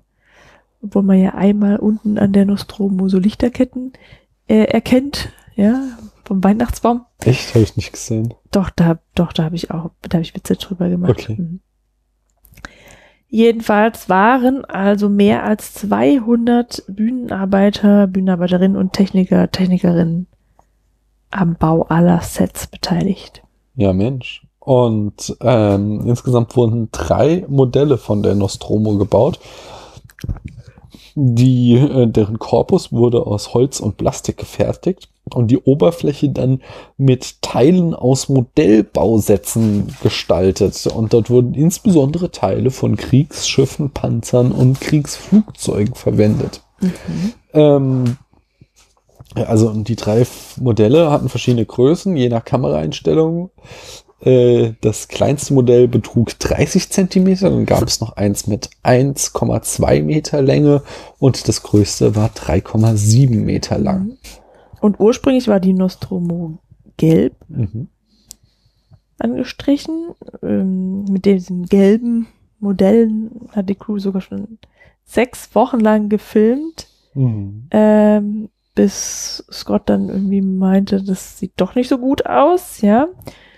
Und deswegen veranlasst hat, dass die Schiffe grau angesprüht werden und die Schauspieler entsprechend noch einmal von vorne anfangen mussten. Oder nicht nur die Schauspieler, sondern alle Crew. die Dreharbeiten Ja. mussten einfach nochmal starten. Zudem ähm, wünschte sich Scott immer mehr Details an dem Modell. Dadurch wurde es dann irgendwann so schwer, dass es an einem Metallgerüst aufgehängt werden musste und nur noch von einem Gabelstapler bewegt werden konnte. Aha. Ähm, also das bezieht sich auf alle drei Modelle, ne? Ja. Ja, ich glaube, in dem Fall um das größte Modell, glaube ich. Drei Meter sieben. Ja. Naja, das ist halt noch so ein Gabelstapler. Naja, gut. Naja, ähm, das war aber immer noch nicht das Ende aller Kompliziertheiten, sondern irgendwie hat es dem Herrn Scott immer noch nicht gefallen und um das Schiff dann älter und gebrauchter wirken zu lassen, hat Herr Ridley Scott das Modell mit einem Hammer und Meißel bearbeitet und einfach mal eben die ganzen Elemente, für die die Crew mehrere Wochen gebraucht hatte, ja, wieder abgeschlagen. So. Ja, wir hatten ja damals auch schon bei Blade Runner, dass Ridley Scott doch eher so der Tyrann und das Arschloch am Set ist. Bei Mhm. Blade Runner gab es ja da sogar diesen, äh, diesen Krieg oder äh, Streik, nee, Streik nicht offiziell, aber halt irgendwie so einen totalen äh, vergiftete Atmosphäre, wo sich die Crew und Scott gezofft haben. Äh, in hier in der im Audiokommentar zu Alien äh, äußert er sich da auch irgendwie zu seinen Tyranneien und sagt an einer Stelle, äh, du wirst später mal nicht dafür erinnert werden, dass du ein netter Kerl warst. Okay. Sondern quasi, du musst ein Arschloch sein, um so ein Kunstwerk zu schaffen. Naja, äh, äh, da die drei Modelle waren aber immer noch nicht genug, sondern zudem wurde noch ein zwölf Meter langes Modell von der Unterseite der Nostromo gebaut, um die Startsequenz der Narzissus und die Beerdigung von Kane zu filmen. Äh, bei der Beerdigung war der Leichnam aus Holz und wurde dann mit einem kleinen Katapult aus diesem Modell rausgeschleudert. Ähm, und diese Filmaufnahme, die Filmaufnahme, die sie davon äh, angefertigt haben, wurde dann beim äh, äh, Schnitt langsamer abgespielt, mhm. so äh, dass halt dieses Schleudern dann aussieht, als würde der Sack da normal rausfliegen. In den All. All Ins All, ja genau. Mm, ähm, besonders ist an dem Film noch, dass äh, so gut wie überhaupt kein Bluescreen verwendet wurde. Ich glaube, in einer Szene haben sie es mal gemacht. Ansonsten wurde die Nostromo immer vor schwarzem Hintergrund gefilmt und die Sterne, die man sieht, wurden dann mittels Doppeltbelichtung äh, hinzugefügt. Dann gibt es ein paar Einstellungen, in denen man die Crew durch die Fenster der Nostromo sieht, also von außen so reinguckt. Ja. Mhm. Ähm, und dafür wurden auch noch mal Modelle gebaut, aber nur der, der, diese einzelnen Schiffsteile. Und deren Fenster bestanden aus Leinwänden, auf denen die Crew dann mittels Rückprojektionen gezeigt wurde. Mhm. Also die, ja. Ja. Äh, das Innenleben der Nostromo stand in größten Teilen aus Metallschrott, insbesondere Flugzeugwracks haben sie dort ausgebeutet für. Und das hatte den doppelten Effekt, dass die Crew einerseits eben damit Budget sparen konnte, und auf der anderen Seite gab es dem Schiff, Schiff, eben diesen abgenutzten Look, den mhm. sie erzielen wollten, um eben dieses Arbeiterschiff zu gestalten. Äh, besonders wichtig war es dann, da den Set-Designern äh, auf Details zu achten, dadurch, dass halt alles funktioniert. So die äh, Monitore waren echte Monitore, zum Beispiel auch die Flammenwerfer waren wirkliche Flammenwerfer und auch alle beweglichen Stühle waren ja äh, da irgendwie frei schwenkbar, so wie es halt im Film sein sollte. Mm, also spannend ist außerdem, dass die die Antriebe der Raumschiffe so dargestellt wurden, dass äh, Duschköpfe gefilmt wurden, äh, die von den Seiten mit Scheinwerfern angestrahlt äh, wurden und dadurch eben äh, dieser Effekt entstand, der, dass es aussieht wie Plasmafeuer. Im Film sieht man insgesamt drei verschiedene Decks der Nostromo. Ja. Und ich weiß nicht, ob du das auch gesehen hast. Ich habe es nicht mitgezählt. Jedes Deck wurde in einem eigenen Studio weitgehend als ein zusammenhängendes Stück gebaut sogar. Mhm. Nee, doch, es gibt dieses weiße Deck, was halt einfach so ihr Lebensbereich ja. ist. Du kommst mit deinem Ärmel übrigens immer das ich hab im Mikro. Auge. Ähm, dann gibt es halt dieses Unterdeck, quasi ein Maschinenraum. Mhm. Und dann gibt es noch so diese Brücke und dieses Kommandodeck quasi. Das dürfen die drei Decks gewesen sein. Mhm. Ähm, Achso, die Bildschirme hatten schon für 1979 eine sehr geringe Auflösung. Sie wurden extra genommen, um eben diesen Eindruck wieder hervorzurufen, dass das äh, Raffinerieschiff schon alt und lange im Einsatz ist sind ja wunderbar gelungen, ja. nicht wahr? Wollen wir mal von der Nostromo zum Planetoiden übergehen? Tun wir das doch. Das ist super. Also der Planetoid ist der, auf dem sie dieses Alienschiff, diese mhm. komische Brezel da finden. Mhm. Sesamkringel ohne Brezel. Sesam. Ja. Ähm, der Art Director Les Dilley ja. baute den Planetoiden und das gestrandete Schiff ja. nach Gigas Design, klar, im Maßstab 1 zu 24 aus Holz und Fiberglas. Mhm. Dann musste aber noch ein Set des Planet Planetoiden gebaut werden, durch das die Protagonisten durchlaufen konnten. Ja, das Und stimmt. Dafür wurden dann mehrere Tonnen Sand, Gips, Gestein, Fiberglas und Kies ins Studio gekarrt. Wow. Ähm, Mhm. Die Raumanzüge, die die äh, äh, Astronauten, äh, nee, die Schauspieler äh, trugen, während sie als Astronauten verkleidet durch dieses Set watschelten, waren übrigens sehr schwer und dick und außerdem hatten sie anfangs aus Budgetgründen kein Lüftungssystem, ähm, so dass nach längeren Drehzeiten der CO2-Gehalt in den Anzügen bedenklich hoch war und die Schauspieler in den Drehpausen äh, Sauerstoffmasken bekamen. Voll hart. Das ist echt so ein bisschen, muss Schauspielen am Rande des Erstickens. Mhm. Voll.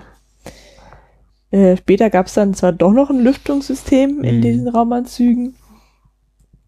Das war allerdings ein bisschen suboptimal. Es gab dann nämlich ein Leck im System, das in diesem System, das im Film die Ausatemeffekte erzeugte, die ich Ja. übrigens sehr cool fand.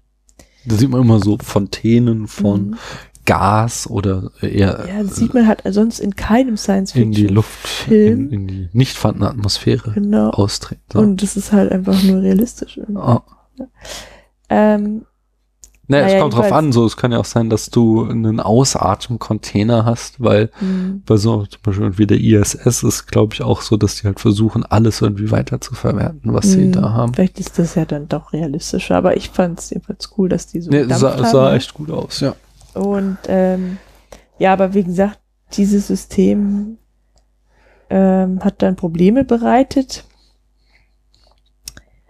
Und äh, ja, das muss ja so dann irgendwie in in mehreren Anzügen vorgekommen sein, dass es irgendwie geleckt hat. Ja. Und dann Aerosol, das war eben dieses, Das ist so ein Flüssigkeit-Luft-Gemisch, nennt Ja. man so. Ähm, Also genau gesagt, was für eine Flüssigkeit das war, habe ich nicht gefunden. okay, würde mir eh nichts sagen, ja, aber das trat dann also in die Anzüge ein. Mhm. Und sowohl Don Hurt als auch Veronica Cartwright sind dann einmal ohnmächtig geworden. Oh Mann. Jeweils einmal. Äh, Das Alienschiff war ebenfalls ein Modell, was du eben schon sagtest.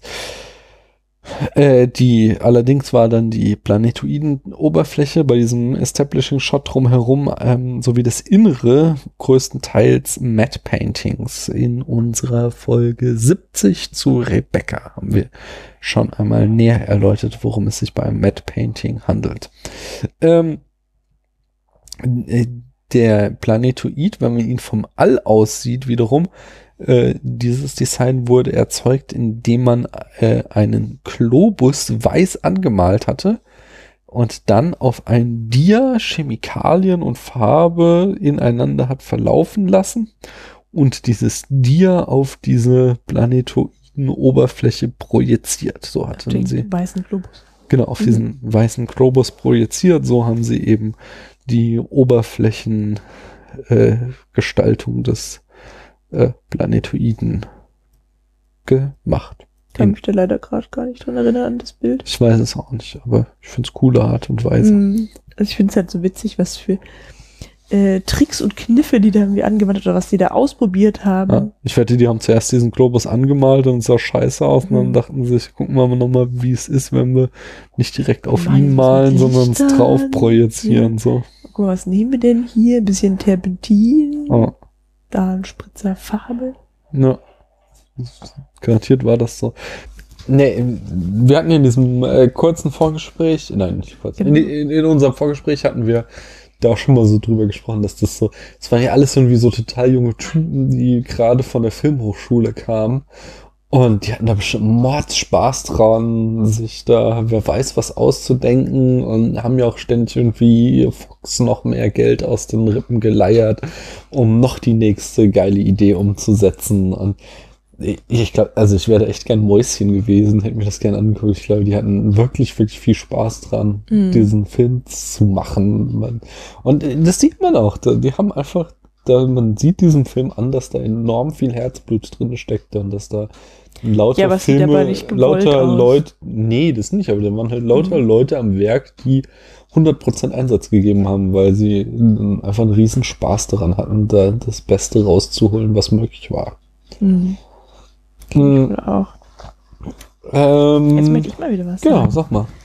Nämlich für die Landesequenz Ja. wurde noch mal was gebaut, nämlich ein 18 Meter langes Landebein. Mhm. Ähm, und damit sollte irgendwie die, die Größe des Schiffes nochmal suggeriert werden. Die enorme Größe, ja. Ja. Scott war das aber noch immer zu klein. Und da hat er schon wieder so einen Trick 17 angewandt, ja. äh, diese Szene, oder die Szene, in der die Crew das Schiff auf dem Planetoiden verlässt, Mhm. wird von seinen und den Kindern des Kameramanns gespielt. Damit das Schiff noch größer aussieht. Ja, die Kinder kamen sogar noch ein zweites Mal zum Einsatz. Und zwar in der Szene, in der totalen, wo man sieht, dass die Crew auf den versteinerten Alien ähm, trifft, den, das haben wir eben schon mal genannt, den Begriff, die Crew, also jetzt die Filmcrew, äh, nannte dieses Modell den Space Jockey und der Begriff hat sich seitdem auch eingebürgert für dieses versteinerte Alien Ich frage mich, ob die für die Kinder dann auch nochmal extra Raumanzüge Ja, geschaltet haben. ähm, die Kinder waren der eigentliche Grund, warum sie doch noch ein Belüftungssystem eingebaut so. haben, nachdem sie auf die Idee kamen, dass dann die Kinder da die Szenen drehen sollten, ähm, kamen sie dann halt auch auf den Trichter so, nee, was wir halt hier mit den Erwachsenen machen, das können wir jetzt mit Kindern echt nicht durchziehen. Hm. Die brauchen auf jeden Fall da genug Sauerstoff in den äh, Anzügen. Ja, dann wollte Fox dieses, dieses Set für die Space Jockey Szene erst nicht finanzieren. Das war dem Studio halt viel zu teuer. Schließlich sieht man die Szene ja auch nur einmal so. Aber das leidenschaftliche Produktionsteam hat das Studio überzeugt davon, dass die Szene nun mal eben wichtig sei, um dem Publikum zu zeigen, dass der Film kein billiger B-Movie sei. Mhm. Ja. Ähm, gut, aber da gab es einen Kompromiss. Ja, Fox bestand dann darauf, dass nur eine Rückwand gebaut wurde, um eben Geld zu sparen. Und damit der Space Jockey aus verschiedenen Perspektiven gefilmt werden konnte, äh, wurde er dann so auf einer Drehscheibe befestigt. Und ja, also, ne, so konnte man den drehen. Mhm. Einfach drehen. In Und der Herr. Giger hat übrigens das gesamte Modell eigenhändig bemalt. Menschenskinder. Mhm. In der Alienkammer, äh, nee, in der Eierkammer, ähm, da gibt es so einen sehr ikonischen Lichteffekt, wo so eine Ebene von grünem Licht ist, durch das Blau, die. blau, dachte ich. Ich dachte, es wäre grün, aber ich würde jetzt auch nicht meine Hand für ins Feuer legen. Jedenfalls durch das die Crew steigert, äh, steigt und das wurde mit ähm, einem Showlaser gemacht, den sich das Team von The Who ausgeliehen hatte. Und zwar hatte The Who das Nachbarstudio gemietet, um ähm, diesen Showlaser auszuprobieren, den sie auf ihrer nächsten Tournee einsetzen wollten. Und wahrscheinlich haben sich da irgendwie in Kippenpausen oder so getroffen und dann mal kurzerhand den sich ausgeliehen für diese Szene.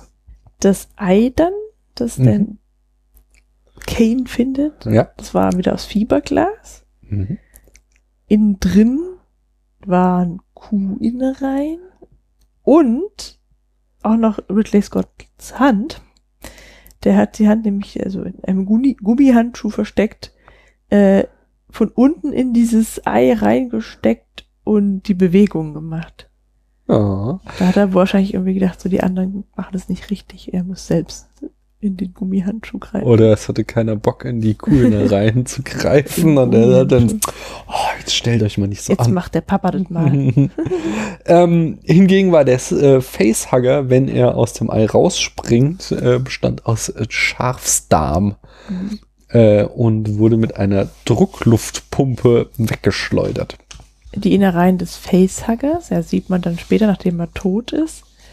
Ähm, also ihn sieht man dann nochmal genauer, Mhm. als er autopsiert wird, ja. Ja. Ähm, und das wurde zusammengebastelt aus Fisch- und Schalentierteilen. Hm. Paula, Ja, wir können nicht länger dran drum herum reden. wie, wie, wir, wir reden um was herum. Wir müssen jetzt zur berühmten Chestburster-Szene kommen. Alles führte darauf hinaus. Alles führt dahin, genau. Alle Wege führen zum John Hurt-Moment. Der Drehbuchautor Dan O'Bannon litt an der Krankheit Morbus Crohn. Ähm, das ist so eine chronische Entzündung des Magen-Darm-Trakts und ein Symptom, ein Symptom dieser Krankheit sind krampfhafte Bauchschmerzen. Und eben diese Erfahrung äh, ließ ihn auf die Idee kommen, eben diese Ch Chestburster-Szene zu schreiben. Weil sich anscheinend diese äh, Magenkrämpfe so heftig anfühlten, als würde etwas von innen aus ihm rausbrechen. Das ist ja ganz schön eklig. Ne? Ja, dieser, also Dennoch Ben, ich weiß, ich habe, ähm, der ist ein echt interessantes Phänomen, weil der hat in den hier späten 70ern bis frühen 90ern an einer ganzen Reihe echter Horror-Sci-Fi-Klassiker mitgearbeitet. Sei es jetzt hier ähm, äh, Alien, ähm, das, äh, äh, Total Recall, da hat er am Drehbuch gesch- mitgeschrieben. Er hat eine frühe Version von Dune geschrieben. Er hat ähm, äh, den Film äh, Return of the Living Dead äh, gedreht und so. Also der hat da richtig eine Zeit lang richtig klasse Film gemacht und dann ab den 90ern nichts mehr und ist äh, Mitte der 2000er gestorben. Und ich habe mal gehört, ähm, weiß nicht, ob das wahr ist, aber ich habe mal gehört, dass es auch an diesem, an seiner Krankheit lag, dass er halt äh, quasi arbeitsunfähig wurde, weitestgehend und Hm. dadurch äh, ein uns extrem großes Talent verloren gegangen ist. Echt schade. Du bist. Jo. In der Chestburster-Szene Mhm. wussten die Schauspieler zwar, was passiert, aber niemand hat ihnen erzählt, dass sie dabei auch mit Kunstblut bespritzt würden. Und dementsprechend sind ihre Aufschreie halt echt und nicht nur gespielter Schreck, Mhm. ja, was dann halt auch so wirkt. Allerdings muss ich sagen, dass man halt auch sieht, dass sie sich erschrecken, dass sie angespritzt werden Echt? und nicht darüber, dass John Hurt da gerade auf äh, unkonventionelle Weise ein Kind kriegt. Aber wusstest du das schon vorher? äh, das wusste ich natürlich nicht vorher, aber mir ist das ich noch hab, mir ist es halt aufgefallen, dass das Okay. irgendwie, dass die voll komisch so zurückgezuckt sind. Hm. Also es war halt so, also wenn ich mir das vorstelle, dass so eine schreckliche Sache passiert, dann finde ich bestimmt das auch nicht so cool angespritzt zu werden, aber es, ja, es, es wirkte dann halt eher wie ein Erschrecken und nicht wie ein Hm. geschockt sein oder so. Also das fand ich halt nicht gut. Ja, sonst finde ich das ja immer ganz witzig, wenn die Schauspieler nicht in alles eingeweiht sind, wie zum Beispiel in diese Die Hard. Die Hard Geschichte, wo, wo Hm. ähm, Alan Rickman da zu früh fallen gelassen wurde. Aber in dem Fall wirkt es halt dann auch nicht so cool, Hm. finde ich. Wenn ich jetzt der einzige Also ich hab Mensch den Film bin, halt jetzt echt der schon- so aufgefallen ist, dann Das weiß ich ob du egal, der ja, Einzige aber- bist, aber mir ist noch nie aufgefallen, obwohl ich den Film jetzt echt oft geguckt habe. Naja, na gut, es geht aber noch weiter. ja. Ja. Jetzt kommt ja noch die lustig, der lustigste Teil der Szene. Okay. Ähm, nämlich hat, äh, also es ist nicht John Hurts Körper selber, der da in Mitleidenschaft gezogen wird, ja. Echt? Nein, sondern es ist Glück ein Puppenkörper und John Hurt hat nur seinen Kopf durch ein Loch in der Tischplatte gesteckt, ja, so damit es aussah, als wäre das Hm. sein Körper. Ähm, und ja, dieser, dieser Spritzeffekt ja, von dem Blut und den Innereien und so wurde durch Schläuche äh, äh, erzeugt, ja, Genau. in der dann das Kunstblut drin war.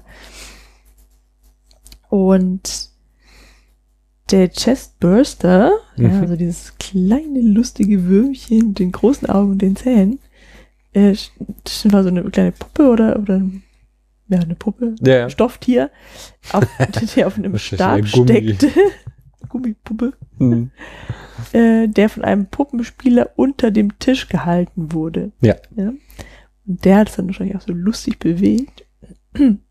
Und für den noch lustigeren Moment, in dem dieses kleine Tierchen wegläuft oder hüpft, krabbelt, ja, äh, war in den Tisch so eine Lücke gesägt worden, durch die dann der Stab geführt werden konnte. Also so irgendwie so, so die einfachste und billigste Art und Ist doch so total es halt effektiv. auch. Nein. Ja, nee, das sieht halt so lustig aus. Das ist total die krasse Szene. Das ist, da sind Leute, ich, kommen wir nachher noch zu, da sind Leute im Kino umgekippt. Das war, die Leute haben gesehen geschrien, das ist voll eklig und du saßt da und hast dich beömmelt. Es ist eklig, wie er so konvulsivisch auf dem Tisch rumhockt und Aber auch wie das Vieh aus Brust seinem Magen rausbricht. Und es ist ja, es ist dieses- ja kein Würmchen mit großen Augen, Doch. es ist ein Penis mit Zähnen ist es. ein Würmchen mit Zähnen. komm, komm, kommen wir gleich noch Nein, zu. Es ist so, ist, ich finde es so lustig, wie sich das dann so umguckt und also, also das sieht man halt tatsächlich auch. Ich finde, es keine gute Puppe. Ja? ich finde es voll die wie das gute so, so Puppe. gedreht wird die- und dann so Es wackelt. ist so super. hihi. Nein. Doch, es sieht Das voll albern aus. Und wie es dann wegläuft, erst recht, ja. Das sieht überhaupt nicht Nein, lass uns da bedrohlich gleich aus. nochmal drauf zu kommen. Ey, Jetzt Das lass, wir sind noch bei der so Produktion. komisch. nein, nein, nein, nein, nein, nein. Das, sieht aus, wie wenn unsere Kinder ich möchte zu Protokoll- Puppen spielen. genau so. Ich möchte zu Protokoll geben, dass Paula komplett Unrecht hat. Aber jetzt trotzdem in der Produktion weiter fa- fortfahren und äh, mich mit Ashs Abgang beschäftigen. Nämlich für diese Szene wurde Ashs abgeschlagener Kopf ähm, zunächst äh, durch einen Animatronic-Kopf äh, dargestellt, aber Ridley Scott fand das scheiße. Das fand sah nicht gut aus. Und deswegen wurde dann ja äh, dieser, das dich auch schon wieder zum Lachen gebracht hat, äh, gemacht, das immer äh, zwischen Schnitten, zwischen dieser Kopfpuppe und dem echten Kopf von Ian Holm, der auch schon wieder ihn durch eine Tischplatte stecken durfte geschnitten wurde und äh, ja, dann dort diesen abgeschlagenen Kopf spielte.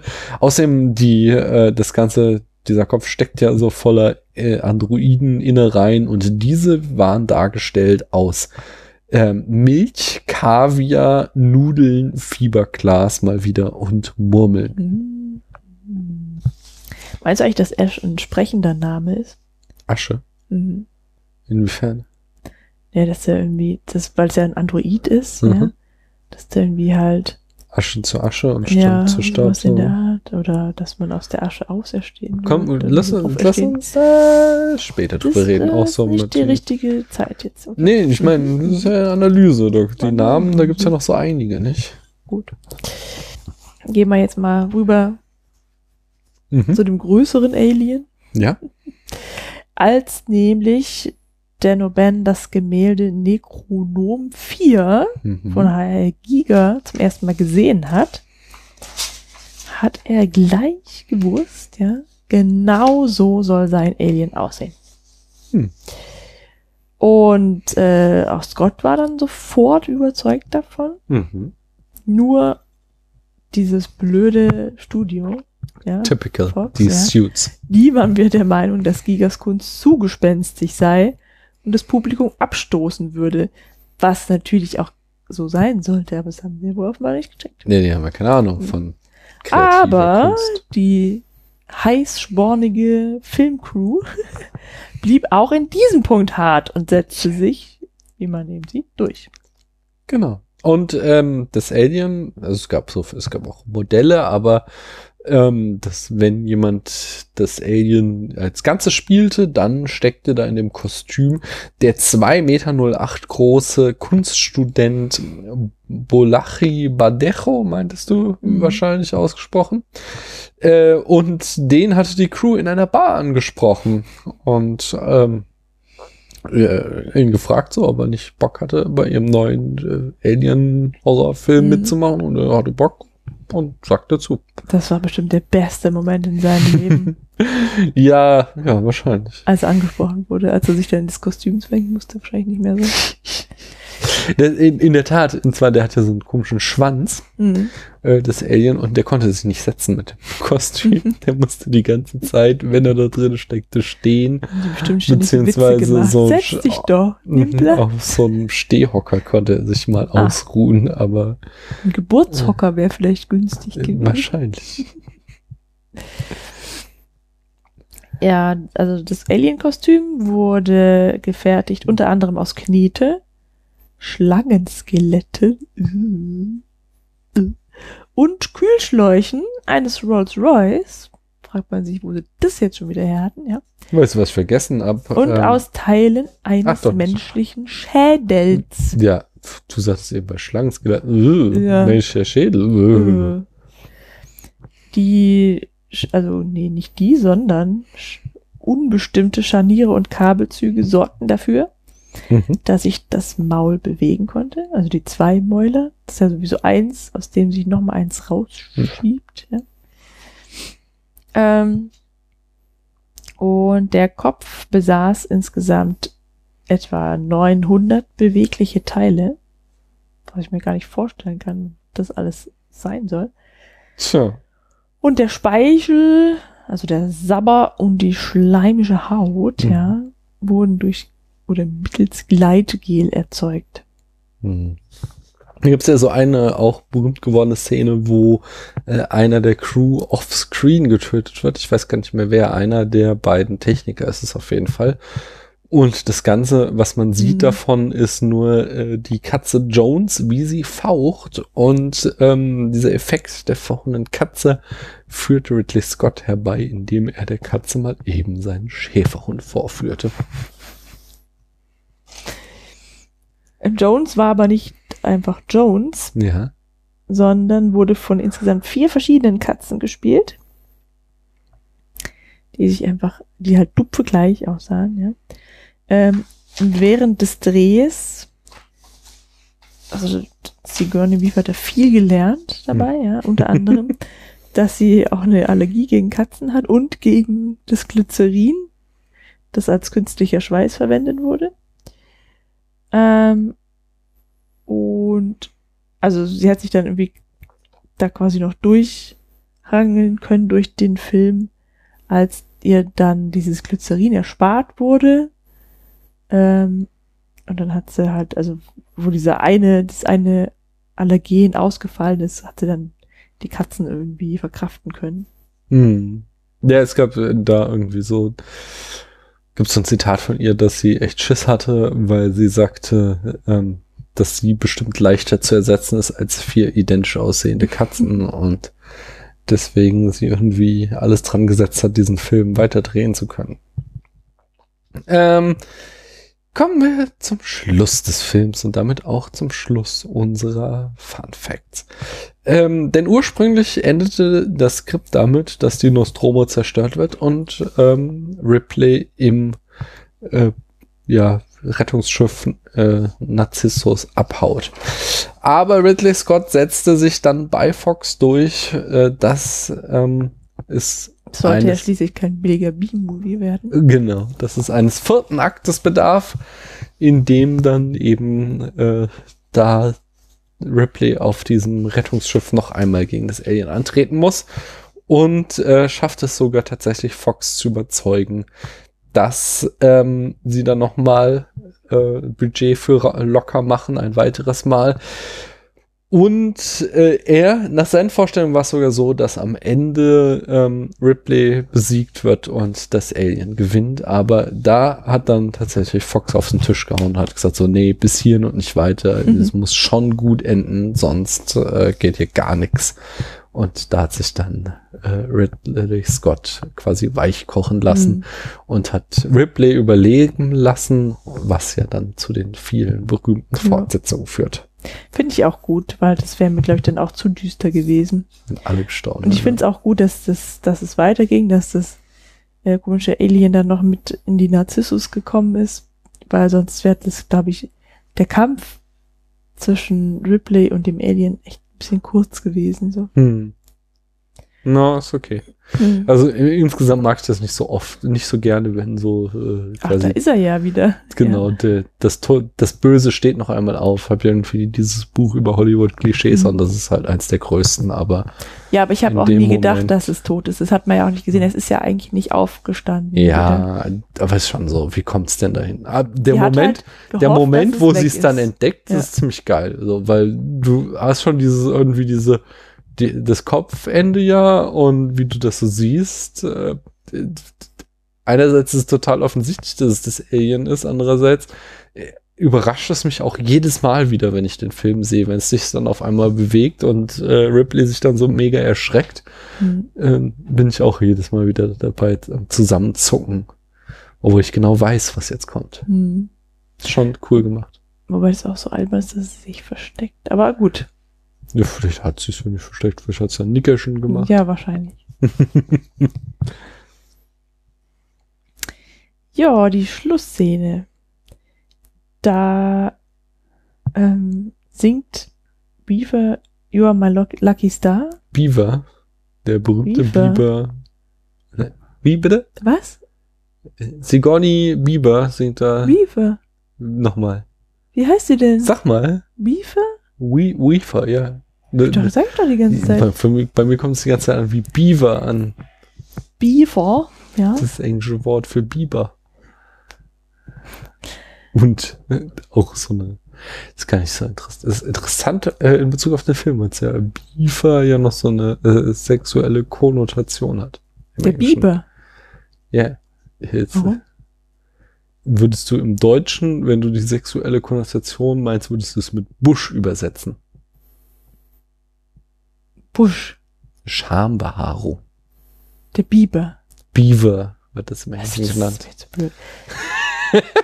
also sie hat gesungen. Ja. Was hat sie denn gesungen? Ähm, You're My Lucky Star aus Ah.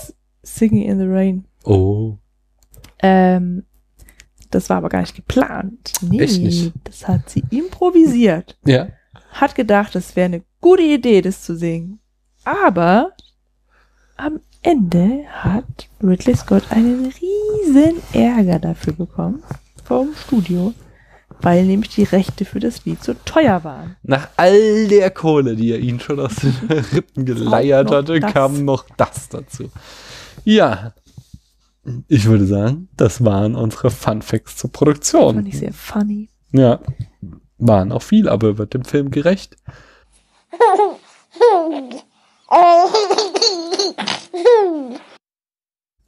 Aber ich erzähle was. Ähm, Und zwar hatte ich heute Nachmittag, als du mit der Großen im Kino warst, wieder einen Witch Project Moment. Oh nein. Und zwar saß ich hier. Die Kleine lag im Bett, hat Mittagsschlaf gehalten und habe äh, ja, hier noch so Kurzfolgen Oktober aufgenommen und äh, auf einmal steht sie halt hier im Raum, weil sie aus dem Bett gekommen ist. Und Und du hattest hier die Kopfhörer auf. ja, ja, und sie Und hat so- aber auch nicht geschrien, sondern sie war einfach Ah. reinmarschiert und dann stand sie da und da habe ich mich extrem erschreckt. Bist du so hochgesprungen. Äh, nee, so, so. Ähm, ich habe es äh, eben hier vor der Folge noch geschnitten. Man hat oder äh, Pause gedrückt. Redst du gerade über Geister und im Mhm. nächsten Moment steht einer vor dir. Und dann hat sie wahrscheinlich auch noch so geguckt, einfach nur so. oh, Ja, ja, die ist ja dann noch total weggetreten und ist dann auch gleich auf meinen Schoß gelegt und weitergepennt, aber Mhm. es war schon, äh, hat mich sehr erschreckt, doch. Mhm. Aber jetzt kommen wir äh, zur Analyse von Alien. Jawohl. Super. Du hattest Kritikpunkte. Soll ich da jetzt direkt mit anfangen? Warte mal, ich muss kurz hier noch was machen. Sonst sagst du immer, kommen wir zum filmischen Erzählen. Wie erzählt der Film seine Geschichte, Ja, wie, Paula? er, Paula, wie erzählt denn der Film seine Geschichte? Ja, soll man das jetzt wirklich so machen? awesome, erzählt er sie. Richtig, Awesome. richtig gut. Ich erzähle, ich mache was abwechselnd. Ich erzähle immer eine Sache, die total geil ist. Dann kannst du immer äh, hinterher hier die Miesepeterin spielen. Die Petra. Spielverderberin kannst du dann mimen und immer irgendwas hinterher schieben, was nicht geil ist. Ich muss aber kurz noch in meine Notizen. Dafür, dass wir nur so eine kleine Pause gemacht haben, ist es erstaunlich, wie schlecht Pinkelpause. ich jetzt äh, gerade wieder vorbereitet bin. Es kann sich nur um Stunden Das handeln. ist ja, nee, das ist ja nicht schlimm, weil du schneidest ja das alles weg. Ja, ich schneide nicht alles weg. Erzähl mal schwach aus deiner Jugend. Ähm, also, wie ich vorhin schon erzählen wollte, ähm, ist am Freitag ein äh, mir bekanntes Elternpaar in die Krippe gekommen, als ich schon mit der Kleinen auf der Bank saß und sie angezogen habe. Mhm. Und ähm, die hatten halt einen Vater oder Schwiegervater dabei, Mhm. ihren, ja. Und der war so extrem höflich, also so, wie man sagt, alte Schule Mhm. mäßig hat er sich benommen. Der, der hat halt nicht Hallo gesagt, ja, also wir haben, die anderen Eltern und ich, wir haben uns mit Hallo begrüßt, klar. Und er sagte Guten Tag, das ist schon so aufgefallen, ja. Und dann ähm, stand er halt dann im Flur, während die Eltern zum Gruppenraum gegangen sind.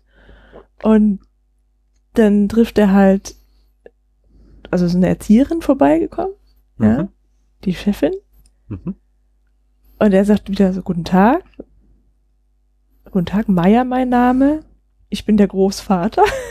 Und sie hat dann halt auch, weil sie ist ja auch schon ein bisschen älter und Hm. da hat, hat sie auch, hat man auch gemerkt, dass sie echt ziemlich gut erzogen war einfach, ja, so, ähm, worden ist, weil sie dann auch so denkt, ja, guten Tag, ähm, äh, Müller mein Name, so, aber, also, so kam aber total natürlich rüber, Mhm. so, ja, haben Sie sich doch ruhig mal ein bisschen um hier, und so, und dann sagt er so, ach ja, gern, das hat mich einfach so beeindruckt, dass es halt einfach Leute gibt, die auf so wirklich feine Umgangsformen halt auch, also dass die erstmal, dass welche gibt, die die haben und äh, nutzen und dass es dann halt auch Leute gibt, die dann noch so entsprechend drauf reagieren Passende können. Antwort kennen, ja. Ja. Weil ich habe halt nur. Hallo gesagt. Also ich sag schon auch manchmal Guten Tag, das kann ich auch, aber Echt. äh, ja, es ist, ja, nee, es ist ja schon was anderes. Ja, Irgendwie Guten Fall. Tag ist doch total förmlich. Ja, ja, und vor allem in deiner Situation, weil du Ja, ich da hab- halt ja, in einem total unförmlichen Kontext bist.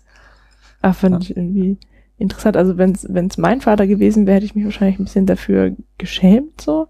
Aber eigentlich Ich schäme mich auch ständig für meine Eltern. Naja, ja, aber vielleicht schon. Aber also, weil es halt ungewöhnlich ist, aber andererseits habe ich ja gerade schon mal, das mir halt aufgefallen. Deswegen erzähle ich es jetzt drei Tage später. Mhm. Äh, tatsächlich noch, weil ich das halt schon auch ganz gut finde. Mhm. Mhm. Kommen wir zu Mhm. Alien, zur filmischen Erzählen. Wie erzählt der Film denn seine Geschichte? Ich persönlich als ersten Punkt finde ähm, total cool, wie der Film es schafft, eben durch sein Design total viel zu erzählen. Was wir eben auch schon im äh, dem Produktionsblock hatten. Ähm, das halt einfach dadurch, dass da alles abgenutzt und alt ist, ähm, kriegen wir halt mit, dass es, ähm, ja, dass dieses Schiff schon einiges auf dem Buckel hat. So, es ist eben kein shiny new äh, Hochglanzschiff, sondern es ist halt quasi irgendwie so ein alter Truck, der da durchs All tuckert. Und ähm, dann mag ich sehr gerne diesen Gegensatz, dass alles, was mit dem Alien zu tun hat, halt organisch ist und äh, halt so eine komplett andere Lebensform imaginiert Mhm. ist, wo halt überhaupt nicht irgendwie sich die sich überhaupt nicht mit Technik aushilft, sondern deren kompletter Lebens- und Überlebenszyklus äh, auf einer enorm überleben, überlegenen Organik äh, aufbaut. Eben. Ja, also ich habe das lange nicht gerafft, dass dieses Raumschiff auf dem Planetoiden Hm. nicht zu dem Alien gehört, sondern dass es da ja auch nur so ein Parasit war. Genau. Ja. Ähm, deswegen bin ich mir nicht sicher, wird das Alien irgendwie intelligent dargestellt oder ist das nur ein Raubtier? Mm, In diesem Also Film wird ein es weitgehend offen gelassen. Räuberisches Wesen. Ähm, in den Fortsetzungen wird es als sehr intelligent dargestellt, aber so weit sind wir hier tatsächlich. Das ist eine, Weil es hat ja Film. keine Waffen, also Genau, keine, nur- keine nur eben- Werkzeuge im genau, nur Sinne. seine wirklich überlegene Physis, die Mhm. Es hat nicht mal Kleider an. einsetzt. Ja. Ne, Nee, es ist ja, was du eben schon sagst, es ist ja tatsächlich ein Parasit. Es ist ja Mhm. einfach auch ein äh, Wesen, was halt äh, auch auf andere Leben angewiesen ist, um zu überleben. Andererseits halt auch, da diese Eier anscheinend sehr, sehr lange in der Höhle überleben können, ähm, selbst wenn der Wirt schon versteinert ist, die Eier noch fruchtbar sind. Ähm, und da noch ein Facehugger draus geboren werden kann. Also ähm, diese Idee finde ich einfach unglaublich cool, dass es auch quasi so ein äh, Wesen gibt, das sich im Weltall verbreiten kann, äh, ohne technische Hilfsmittel zu haben, sondern einfach nur rein organisch. Das Mhm. einfach so eine ganz andere Art von Lebensform ist. Das finde ich sehr cool und deswegen muss es vielleicht nicht mal unbedingt ein besonders großes Gehirn haben. Es hat halt Mhm. andere ähm, Eigenschaften, die ihm zugutekommen. Ja, das war irgendwie, das, das, das war irgendwas mit den Zellen, dass die so schnell regenerieren. Also der, dieser Ash erklärt ja, warum das so unglaublich schnell von diesem kleinen Wurm zum ausgewachsenen Alien äh, sich entwickeln konnte. Mhm. Ne? Also irgendwie das, diese äußere, die Oberfläche war ja, oder die, die Haut quasi war ja das, was er so faszinierend fand. Ja. Ja, aber ansonsten fand ich halt, ähm, also ich finde es halt auch witzig, so diese Idee, da ähm, so ein bisschen wegzugehen von der Lebensentwicklung, die wir so auf der Erde kennen. Mhm. Ja, also das so ein bisschen zu erweitern. Ähm, aber dann fand ich es halt auch ineffizient. Also wenn man mal darwinistisch denkt, ist halt dieses Wesen, ähm, also es ist nicht, ja, es ist, wieder, es ist einfach so ineffizient, dass es eigentlich nicht sehr viel Überlebenschancen haben müsste, ja, weil du hast halt Inwiefern? Ne, du hast halt ähm, auf der Erde, ja, hast du halt irgendwie ähm, ein ausgewachsenes Lebewesen, Mhm. wenn, wenn du nicht eins hast, das, also das ist ja noch das Komplizierte, wenn es erst noch wachsen muss, so, Mhm. ja, also auswachsen muss. Aber ähm, das ist jetzt also der, der empfindlichste Fall, ja.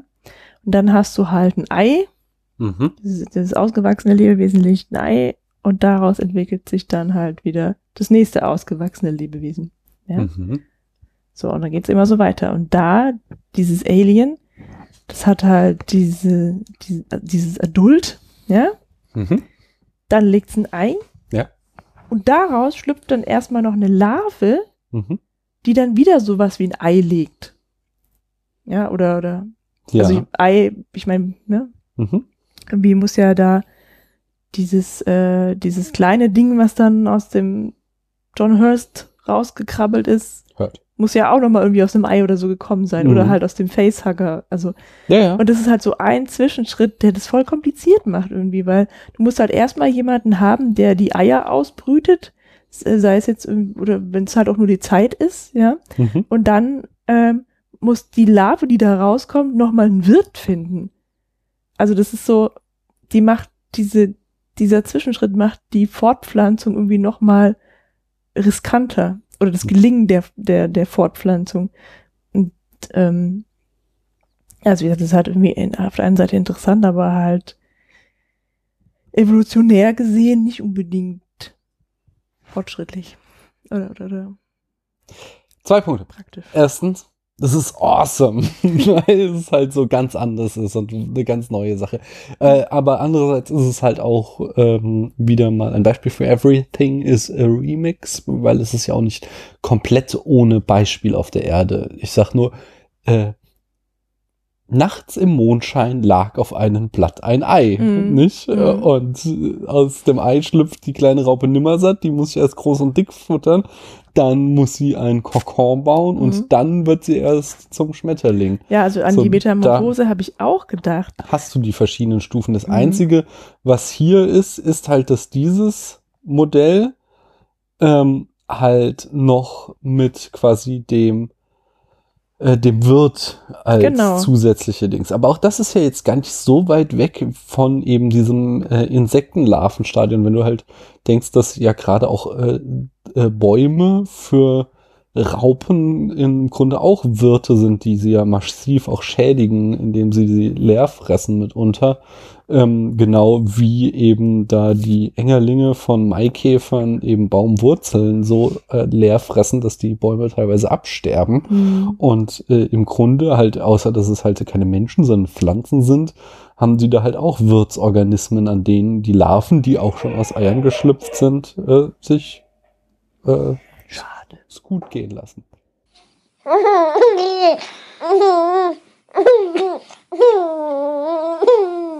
Du wolltest gerade Einwände bringen gegen mein, äh, es sind im Grunde doch auch nur Raupen und Schmetterlinge, die Aliens. Ähm, ja, und zwar, dass die Raupen und Schmetterlinge sich ja von alleine weiterentwickeln. Also sicher brauchen sie Nahrung. Und die Nahrung könnte man vielleicht auch als Wirt ansehen. Naja, wobei auch nur mit viel Wohlwollen, finde ich. Aber sie entwickeln sich dann halt auch von alleine weiter. Also mit Ausnahme des Eibenprozessionsspinners wahrscheinlich, äh, ist es denen halt auch, auch egal, was für ein, wobei das auch kein Argument, aber ähm, was ich sagen wollte, die leben halt in diesem Zwischenstadium oder Frühstadium und dann verpuppen sie sich und entwickeln sich so weiter, aber sie brauchen nicht nochmal ein, ähm, ein, ein Brutkasten oder ein, ein, ein Wirt, aus dem sie dann schlüpfen können, so. Hm. Sondern die sind da relativ selbstständig. Ich Ja. verstehe deinen Einwand, Mhm. aber das macht's ja gerade so awesome. So, das ist ja gerade Ja, das das Geile, das halt- ist so eine also es- komplett neue Idee. Mhm. Und äh, dafür, dass jetzt dein, dein, dein Argument, dass es so unwahrscheinlich ist, damit ich halt äh, den Herder einfach dir knallhart entgegenwerfen, ja, der ja sagt, äh, der Mensch ist ein Mängelwesen.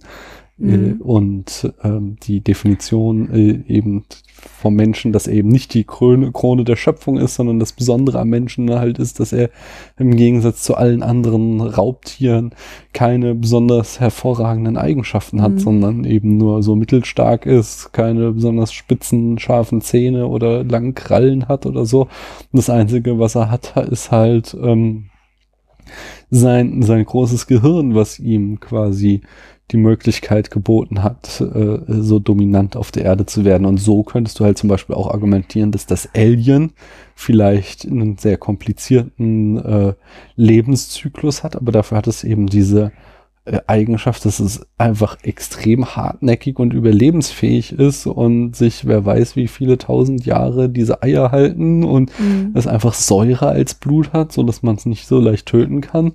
Und das halt alles dazu führt, dass dieser Organismus so unglaublich zäh ist. Und Das habe ich aber auch nicht so ganz verstanden, wie dieser Entwicklungskreislauf dann ist, weil ähm, muss ich das dann so verstehen, dass aus dem Space Jockey ist halt auch so ein Zahnwurm geschlüpft. Der wurde dann zu dem Alien. Das Mhm. ist dann, bevor es gestorben ist, hat es dann nochmal Eier gelegt. So, war das so? anscheinend, ja. Okay.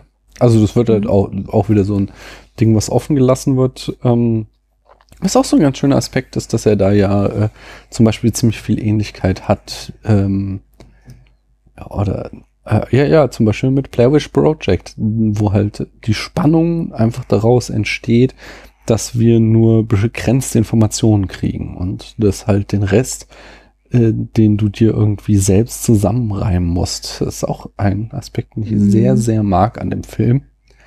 Ähm, ja, du, willst du, willst du jetzt mal einen Punkt vorbringen, was so, ich meine, du hast eben schon das Alien kritisiert, aber mal Mhm. irgendwas anderes, wo ich dann eingreifen kann?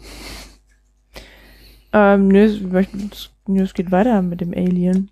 Dann sage ich vorher noch mal einen Punkt, nämlich ich fand auch sehr schön, dass äh, äh, die Nostromo äh, von außen ja aussieht wie eine große äh, Kathedrale ähm, der äh, was ist das? Ist das Gotik? Äh, hier die großen Kathedralen, wie zum Beispiel Notre Dame Mhm. oder sowas. Also wie, wie, wie so eine gotische Kathedrale, die hat ja so vier hohe Türme auf diesem Raffinerieschiff drauf, so. Und äh, sieht halt aus wie eine Kirche, die durchs Weltall fliegt. Und ähm, darin steckt dann auch so eine äh, quasi gar nicht großartig verhandelte, aber einfach so eine unterschwellige Kapitalismuskritik, die sich auch durch den ganzen Film zieht. Dadurch, dass ja äh, das eben ein Unternehmensschiff ist und sie da irgendwelche irgendeine Form von Raffinerie haben, irgendwelche Rohstoffe haben sie da geborgen, die sie zurück zur Erde bringen und aufbereiten. Und äh, das Teilen der Crew ja auch immer nur ums Geld geht, äh, aber sich dann auch herausstellt, dass ja Ash so eine doppelte Agenda hat, dass eben Mhm. die Company äh, das Alien zur Erde bringen will und die äh, Crew für ersetzbar hält, also ihnen halt das Alien, dass sie, wird das nicht sogar gesagt, dass sie es als Biowaffe ein äh, irgendwie um, Das weiß ich nicht mehr. ich glaube, das kann auch sein, dass es erst eine Fortsetzung ist und es da äh, erstmal nur darum geht, dass sie das Alien äh, zur Erde schaffen wollen und die Crew im Zweifel dabei auch sterben darf, äh, laut dem äh, ja, Logbuch und somit halt irgendwie so ein äh, so eine unterschwellige Kapitalismuskritik da einfach drin steckt. Das mag ich auch noch sehr gerne in dem Film. Interessant ist aber, dass die diese Geldfrage oder Verhandlungen, wir machen das nur, wenn wir auch mehr Geld kriegen, das kommt ja von denen, die sicherlich am schlechtesten gestellt sind. Hm. Hm. Du hast vollkommen recht. Ähm, und es wird auch ja schon immer so ein bisschen als Comic Relief eingesetzt, so dass so über die lustig gemacht wird. Aber auf der anderen Seite, wenn du siehst, dass die ja dann äh, entscheidend auch von Ash runtergebuttert werden, indem er ihnen da die Vertragsklauseln um die Ohren haut, wonach sie einem Hilferuf nachkommen müssen, als sie meinten, das machen wir nur, wenn wir mehr Geld kriegen Mhm. äh, und Ash ja einfach wieder als Institution für äh, dieses Unternehmen steht. Also er spricht ja quasi für die Company, dann hast du da ja einfach so ein, äh, ja, ein erzählerisches Gegengewicht, was halt auch zeigt, dass äh, der genauso, also kritisiert wird, wie eben diese nur geldgierigen Arbeiter. Mhm. Ja. Weiß nicht. Ich habe leider äh, die Nostromo ganz anders in Erinnerung. Also an, an kathedralenartige Züge kann ich mich Ich hau da ein Bild in den Blog. Ja, Das ist so in dieser Weil totalen sieht man das. in meiner Erinnerung sieht die aus wie ein Panzer ohne Räder. Das ist, glaube ich, so dieses vordere Teil, der das so zieht. So. Ja. Ähm, jetzt fang mal an, über das Alien weiter zu lästern, während Mhm. ich dir mal ein Bild von der Nostromo suche. Also, das ist ja auch total augenscheinlich. Wieso hat das denn so einen langen Kopf? Ja. Und Das ist wie- vielleicht ein großes Gehirn. Und ja, deswegen frage ich, ja, wird das irgendwie jetzt besonders intelligent dargestellt und der ist einfach auch wieder total unpraktisch. Wie soll der denn von dem normal dünnen Hals, also ja, wie soll der gehalten werden?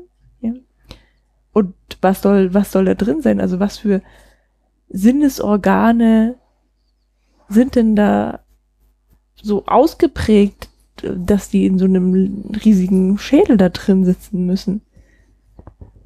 Das finde ich da, Das, So viel Gedanken mache ich mir ja, gar nee, nicht, aber die sind wahrscheinlich auch gar nicht dahinter, sondern das sieht halt fies sieht, aus. Ja, es sieht fies aus und Ja. sieht cool aus. Und es ist vor allem Ding, ähm, da können wir auch gleich einsteigen. Erstmal hier nochmal das Bild von der Nostromo, was ich meinte mit diesen, diesen Türmen, die wie Kathedralen wirken. Ach so, das habe ich gar nicht für das Schiff gehalten. Ich dachte, das sei die Raffinerie, von der die herkam. Nee, nee, das ist, das schleppen die quasi mit sich rum und dann hat's da vorne, was du meinst, ist dann quasi so diese Antriebssektion. So. Und das ist so, das, das quasi der Transportbereich des Schiffs und äh, Rohstoffverarbeitungsbereich. So. Ja, okay. Ähm, äh, ja, kommt, also genau, jetzt, warum sieht das Alien aus, so wie es aussieht? Und das ist halt Das Alien jetzt oder das Schiff? das Alien. Das war jetzt nur noch mal ein Nachtrag. Du hast ja eben kritisiert, das Mhm. mit dem großen Kopf und dass das alles gar keinen Sinn Mhm. macht. Ich gebe dir vollkommen recht, dass es keinen Sinn macht, aber ähm, das, was da drin steckt, sind halt einfach diese ähm, immer wieder diese ganz vielen Phallus-Symbole, die mit dem Alien äh, zusammenhängen. Also du hast ja einmal eben dieser ganze Kopf sieht aus wie ein großer Phallus, auch noch mal das aus dem großen Maul noch ein kleines Maul herausschießt, ist auch noch mal so ein phallisches Symbol. Ähm, der das Baby-Alien, was du so lustig findest, war aber eigentlich auch ein Penis mit Zähnen. Der Facehugger ist im Grunde halt auch ein Symbol für eine Vergewaltigung, so wie eben die Chestbuster-Szene ein ähm, Symbol ist für, für eine Geburt. Und ähm, der Clou ist, der dahinter steckt, ist einfach, dass so, also in den, im 70er Jahre Action-Kino war eben der Slasher-Horror ähm, ein- ein- das große Ding. Und ähm, der und Alien ist auch in dem Sinne ein Slasher-Horror, nur dass wir hier halt irgendwie keinen psychopathischen Mörder haben, wie es beim Slasher normalerweise oder oft der Fall ist, Mhm. sondern eben ein Alien haben, was einen nach dem anderen platt macht. Und klassisch für den Slasher ist eben, dass er äh, als Opfer ähm, ein weibliches Publikum hat. Und ähm, das halt auch ganz gezielt, weil eben. Also kein Publikum, sondern weibliche Opfer. Genau, Mhm. es gibt so, also es werden auch Männer auf dem Weg äh, äh, äh, platt gemacht, aber es ist ganz klassisch, dass es ein Final Girl gibt. Das ist sogar der Ausdruck äh, eben, also ein stehender Ausdruck dafür, dass eben eine Frau gejagt wird. Bei Scream zum Beispiel kennst du Mhm. das oder eben auch bei Halloween und äh, hast du nicht gesehen bei jedem äh, äh, dritten Slasher-Film oder ist es ist eigentlich überall. Nun, ähm, und darauf, also das kommentiert halt Alien, indem er gezielt das männliche Publikum angreift. Und zwar macht dieser Slasher-Film das ja absichtlich, weil die Zielgruppe für so Horrorfilme tendenziell männlich ist. Und die sind, wenn das Hauptopfer eben eine Frau ist, die gejagt wird, dann sind die in der Wohlfühlzone. Die sitzen da, können sich irgendwie gemütlich gruseln, aber haben ja nichts wirklich zu befürchten. Und ja, ist halt so. Sie sehen halt gruselige Bilder, aber das eigentliche Opfer ist eben eine Frau. Und jetzt kommt halt äh, hier Dan O'Bannon und Ridley Scott und denken sich so, wir drehen den Spieß um und wir greifen halt gezielt die Männer im Publikum an, dass wir halt anfangen, hier ein ähm, aggressives männliches Wesen zu haben, was Mhm. aber Männer attackiert. Eben John Hurt wird erst vergewaltigt und dann eine, ein Kind genau, ein, und in einer perversen äh, Vorstellung, äh, wie halt, also das Kind birst ja aus dem Bauch Mhm. heraus in maximaler Brutalität, hat halt auch noch Fangzähne und ist wiederum ein kleiner Penis so. Und daraus entwächst wieder ein riesiges äh, Wesen äh, mit äh, großen phallischen Symbolen. Und Mhm.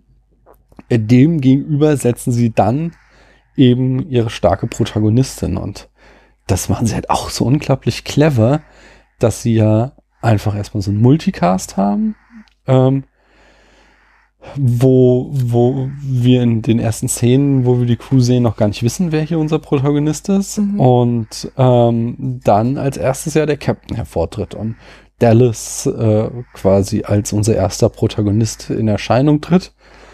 Und ähm, aber dann ja eine Fehlentscheidung nach der anderen trifft, bis er dann äh, nach kurzer Zeit oder nach der Hälfte des Films etwa stirbt und äh, wir dann so einen Psychomoment haben, wo quasi in der Mitte des Films die äh, Protagonistenrolle wieder vakant ist und in dem Moment dann eben anfängt, äh, Ripley sich in den Vordergrund zu spielen, die halt vorher immer äh, in ihrer Autorität äh, quasi angegriffen wurde Mhm. als Erstoffizierin.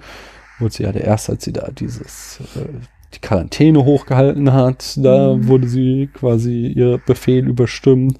Dann gibt's diese Szenen, wo sie eben von den Technikern äh, quasi ausgelacht wird und sie, die sich über sie lustig machen. Mhm. Und so geht es fort, bis aber sie dann irgendwann als die ähm, dominante Person in diesem Film hervortritt, die halt als einzige dem Alien was entgegenzusetzen hat. Und das ist einfach ein total schöner Story-Arc, dass sie diesen klassischen Horrorfilm-Trope nehmen, ihn einmal umdrehen und äh, hier wir schwache Männer und starke Frauen haben. Und Mhm. äh, und halt die Frau am Ende auch noch über dieses äh, äh, ja diesen Vergewaltiger dieses äh, aggressiv männliche Wesen dominiert. Mhm. ist doch total cool. Ähm, ja, wobei sie da innerhalb, also sie wird ja auch vergewaltigt in dem Film von dem Androiden. Ja, und Aber das ist auch wieder ein ganz starkes Symbol, dass der Android, sie, in dem Moment, wo sie halt sich in die starke, dominante Rolle hineingespielt hat, versucht eben der Android, sie äh, zum Schweigen zu bringen mit einer oralen Vergewaltigung, indem er ihr ein Pornomagazin Mhm. in den Mund stopft, um sie halt so zu ersticken. Und dann haben wir einmal dieses Penetrationsbild, aber zum anderen auch dieses äh, eben, äh, das ist dein angestammter Platz, so du bist nur das Mhm. Lust- Lustobjekt. Du hast hier überhaupt nicht äh, die große Actionheldin zu mimen, sondern da gehörst du hin. Und sie wird dann da zwar gerettet von genau, ihren, von der wird sie von allen anderen gerettet. Alleine hätte sie es wahrscheinlich nicht Ja, natürlich, aber verstanden. das finde ich macht tut dem jetzt keinen Abbruch, weil sie ja Mhm. dann daraufhin in der nächsten Szene sofort wieder die Kontrolle hat und da dann entsprechend. Sie hat, ja, sie lässt sich auch nicht unterkriegen von dem, ne? Sie Nee. keine Angst haben vor dem. Nee, nee, da hat sie ja nur im Schlaf quasi überwältigt und äh, ja. Im Schlaf? Ja, sie liegt da doch gerade in ihrem Bett. als nee, nee. Der hat sie, äh, er hat, sie war gerade bei Mother, ja, und dann Ah, hatte sie irgendwie niedergeschlagen. Also hat sie so so. rumgeschleudert und da hat er sie auf, auf diese Ko in diese Koje reingeschmissen. ja, du hast recht. Nee, Mhm. äh, vollkommen. Da sind ja auch Kleiner diese Blackout. ganzen Pin-Ups. Ja, ja, genau. so- Das, das, das spielt in diese Symbolik hinein. Mhm. Oh, Und das fand, also das ist so ein, das war so die schlimmste Szene in dem ganzen Film, fand ich. wie er sie angreift. Ja, also nicht die, nicht die schlechteste, sondern die, ähm, die Für dich am schwersten zu ertragen. Ne? Gefühle verursacht hat, ja. Hm, Das war so verstehe. der Horror. Ja. Wie so diese Android, And- Androiden sind sowieso immer so, die haben natürlich nicht so den Status eines Geistes, aber die sind auch immer so potenziell gefährlich, weil sie ja keine Gefühle haben und Mhm. dadurch, dass sie ja Roboter sind, sind sie so stark, also körperlich Mhm. überlegen meistens. Und ähm, weil sie aber aussehen wie Menschen, das war ja hier auch der Fall, haben sie auch so ein so ein Jäger, der sich gut tarnt, Bonus. Ja. ja. Also der das ist auf jeden Fall irgendwie total interessant. Aber ich frage mich trotzdem, warum, was der da eigentlich in der Story zu suchen hatte. Guter Punkt. Ähm, den hatte, das war eine der Drehbuchänderungen, die Fox von Dan O'Bannon verlangt hat und Mhm. äh, bis, bis heute oder bis zu seinem Tod, er ist ja mittlerweile verstorben. Achso, Entschuldigung, ein ganz einen kleinen Ja. Nachsatz noch. Deswegen musste, weil es ja ein Android war, musste er sie ja quasi mit einem Gegenstand vergewaltigen, weil Hm. das haben die Androiden ja dann auch nicht. Irgendwie Genau. So. Ja. Entschuldigung. Nee, nee, war ein guter, wichtiger Hinweis. Ähm, diese Ash-Storyline, ich finde die persönlich ganz cool. Ähm, alleine auch wieder wirkungsträchtig, weil dieses Element des Androiden in allen kommenden Filmen eine Rolle spielt Mhm. und äh, da einfach auch schöne Variationen. Ich habe ja jetzt vor kurzem Prometheus gesehen, da möchte ich auch nochmal auf unsere, äh, auf meine Kurzfolge verweisen. Ähm, wo äh, ja einfach auch, auch sehr schön mit dieser ähm, Androidenrolle gespielt wird. Übrigens, die Namen der Androiden sind alphabetisch. Also Ash, Ach so. ähm, ich weiß jetzt bei den Fortsetzungen, weiß ich es gerade nicht, bei Prometheus heißt er dann David. Das ist also Mhm. der fünfte? Mhm. Nee, vierte. Ah, ja. A, B, C, D. Genau, also Mhm. die. Der vierte. Das kann aber nicht sein. Weil es gibt ja schon vier Filme. Ich reiche das nach. Mhm. Ähm, wo war ich? Ach so, genau. Äh, Dan O'Bannon hatte das immer kritisiert, dass äh, da Fox drauf bestanden hatte, diese, äh, diesen Androiden-Subplot zu machen, weil er meinte, das wäre so eine klassische äh, kalter Kriegs äh, Agenten, Doppelagenten Storyline und äh, mochte das einfach nicht. Er fand, das hat in seinem Film nichts zu suchen und das Studio hat einfach irgendwie gewollt, dass sie das da so reinschreiben, um dann noch einen zusätzlichen dramatischen Twist drinne zu haben. Mhm. Ich persönlich finde es gar nicht so schlecht. Ich finde es einfach, es äh, ist schon ein sehr klassisches Element irgendwie so, den Verräter in den eigenen Reihen, gerade in so einer ähm, Stresssituation, so im, im Zombie-Film hast du es ja auch ganz oft, dass eben in der Dynamik, äh, die aus der äh, aus dieser Horrorsituation entsteht, da äh, auch ähm, äh, menschliche Untiefen entstehen und die dann entsprechend äh, ja zu Spannungen in der Gruppe führen, die dann irgendwie zerreißen und so, so ein Element ist so ganz ähnlich ist das hier halt auch. Und äh, mir gefällt es aber, es ist, ich finde, es ist gut inszeniert, gut äh, gespielt auch von ähm, Ian Holm. Alles bestens. Naja, es ist halt in dem Fall so, dass ähm, er ja quasi diese, diesen Twist in der Mission, also die eigentliche Mission ja voranbringt und Mhm. steuert. Und ähm, ja, er ist ja auch der Einzige, der tatsächlich diese, dieses quasi das Kommando da übernehmen konnte, also aus Mhm. Sicht der Firma, weil er als nicht menschliches Wesen ja sagen kann, die Company ist austauschbar. Also Nee, die, nicht die Comedy, sondern die Crew. Äh, die Crew, genau, weil jetzt tatsächlich irgendwie so einen menschlichen Doppelagent da reinzubringen, das hätte ja gewisse Risiken für die Firma geborgen, hm. ja, dass der sich da halt fraternisiert und dann halt nicht Ja. Nicht mehr äh, einverstanden damit ist, dass sie da so verheizt werden sollen, nur damit sie da dieses Alien untersuchen können. Das finde ich übrigens so eine Außerdem hätte das Alien den wahrscheinlich auch gar nicht gefressen. Weil er ja nicht organisch Ja. ist. Also das Alien wusste ja nicht, dass er aus Nudeln bestand. Äh, Das finde ich eine der wenigen Schwächen übrigens, dass er ja dann, nachdem sie da seinen Kopf wieder zum Laufen bringt, dann da Talk Talking Murder Syndrome Mhm. hat und den ganzen Plan verrät. So, was sollte er denn für eine Motivation haben, Mhm. das jetzt zu tun? Ja, stimmt. Das verstehe ich nicht so Ja, ganz, das war aber. irgendwie ganz komisch, aber der, der hat sich auch so ein bisschen über die lustig gemacht und das, ja, Hm. ist merkwürdig. Aber es war schon auch wirklich ähm, interessant, wie man dann so langsam merkt, dass der halt kein Mensch ist, ja, weil der halt so, als er die Türen runterlässt, also so Ripley den Ausgang versperrt, Hm. dann steht er so creepy immer so irgendwo rum und beobachtet sie so Mhm. merkwürdig, ne?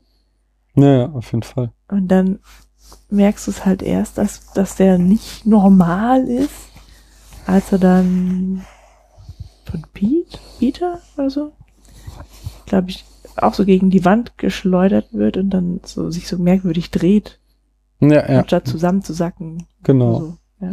Als er nach, nachdem er quasi äh, Ripley schon angegriffen hat und abgewehrt wurde, dann äh, kommt, wird quasi erst offenbart, dass er ein, ein Android ist. Hm.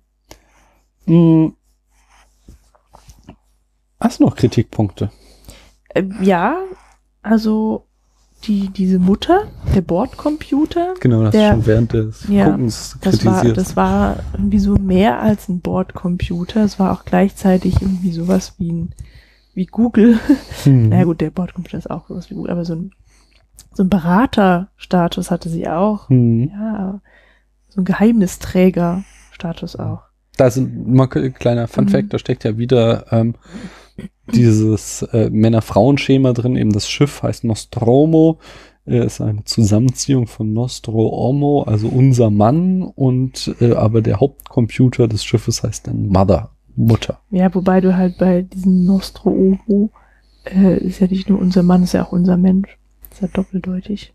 Klar, aber das ist ja auch diese ähm, äh, patriarchale Tradition, dass wie auch im Englischen eben Mann und Mensch gleichgesetzt wird. Ja. Du, Äh, ich- ja, also ich fand es irgendwie so, das also ist mir halt auch unklar der Sinn davon, dass dieser Computer auch nur in diesem äh, von vielen zahlreichen blinkenden Lichtern erleuchteten Raum zu benutzen ist. Da musste man sich halt auch nur, konnte man sich nur qua Status, also Befehlsgewalt irgendwie Zutritt Genau. verschaffen. Der ranghöchste Offizier durfte das nur.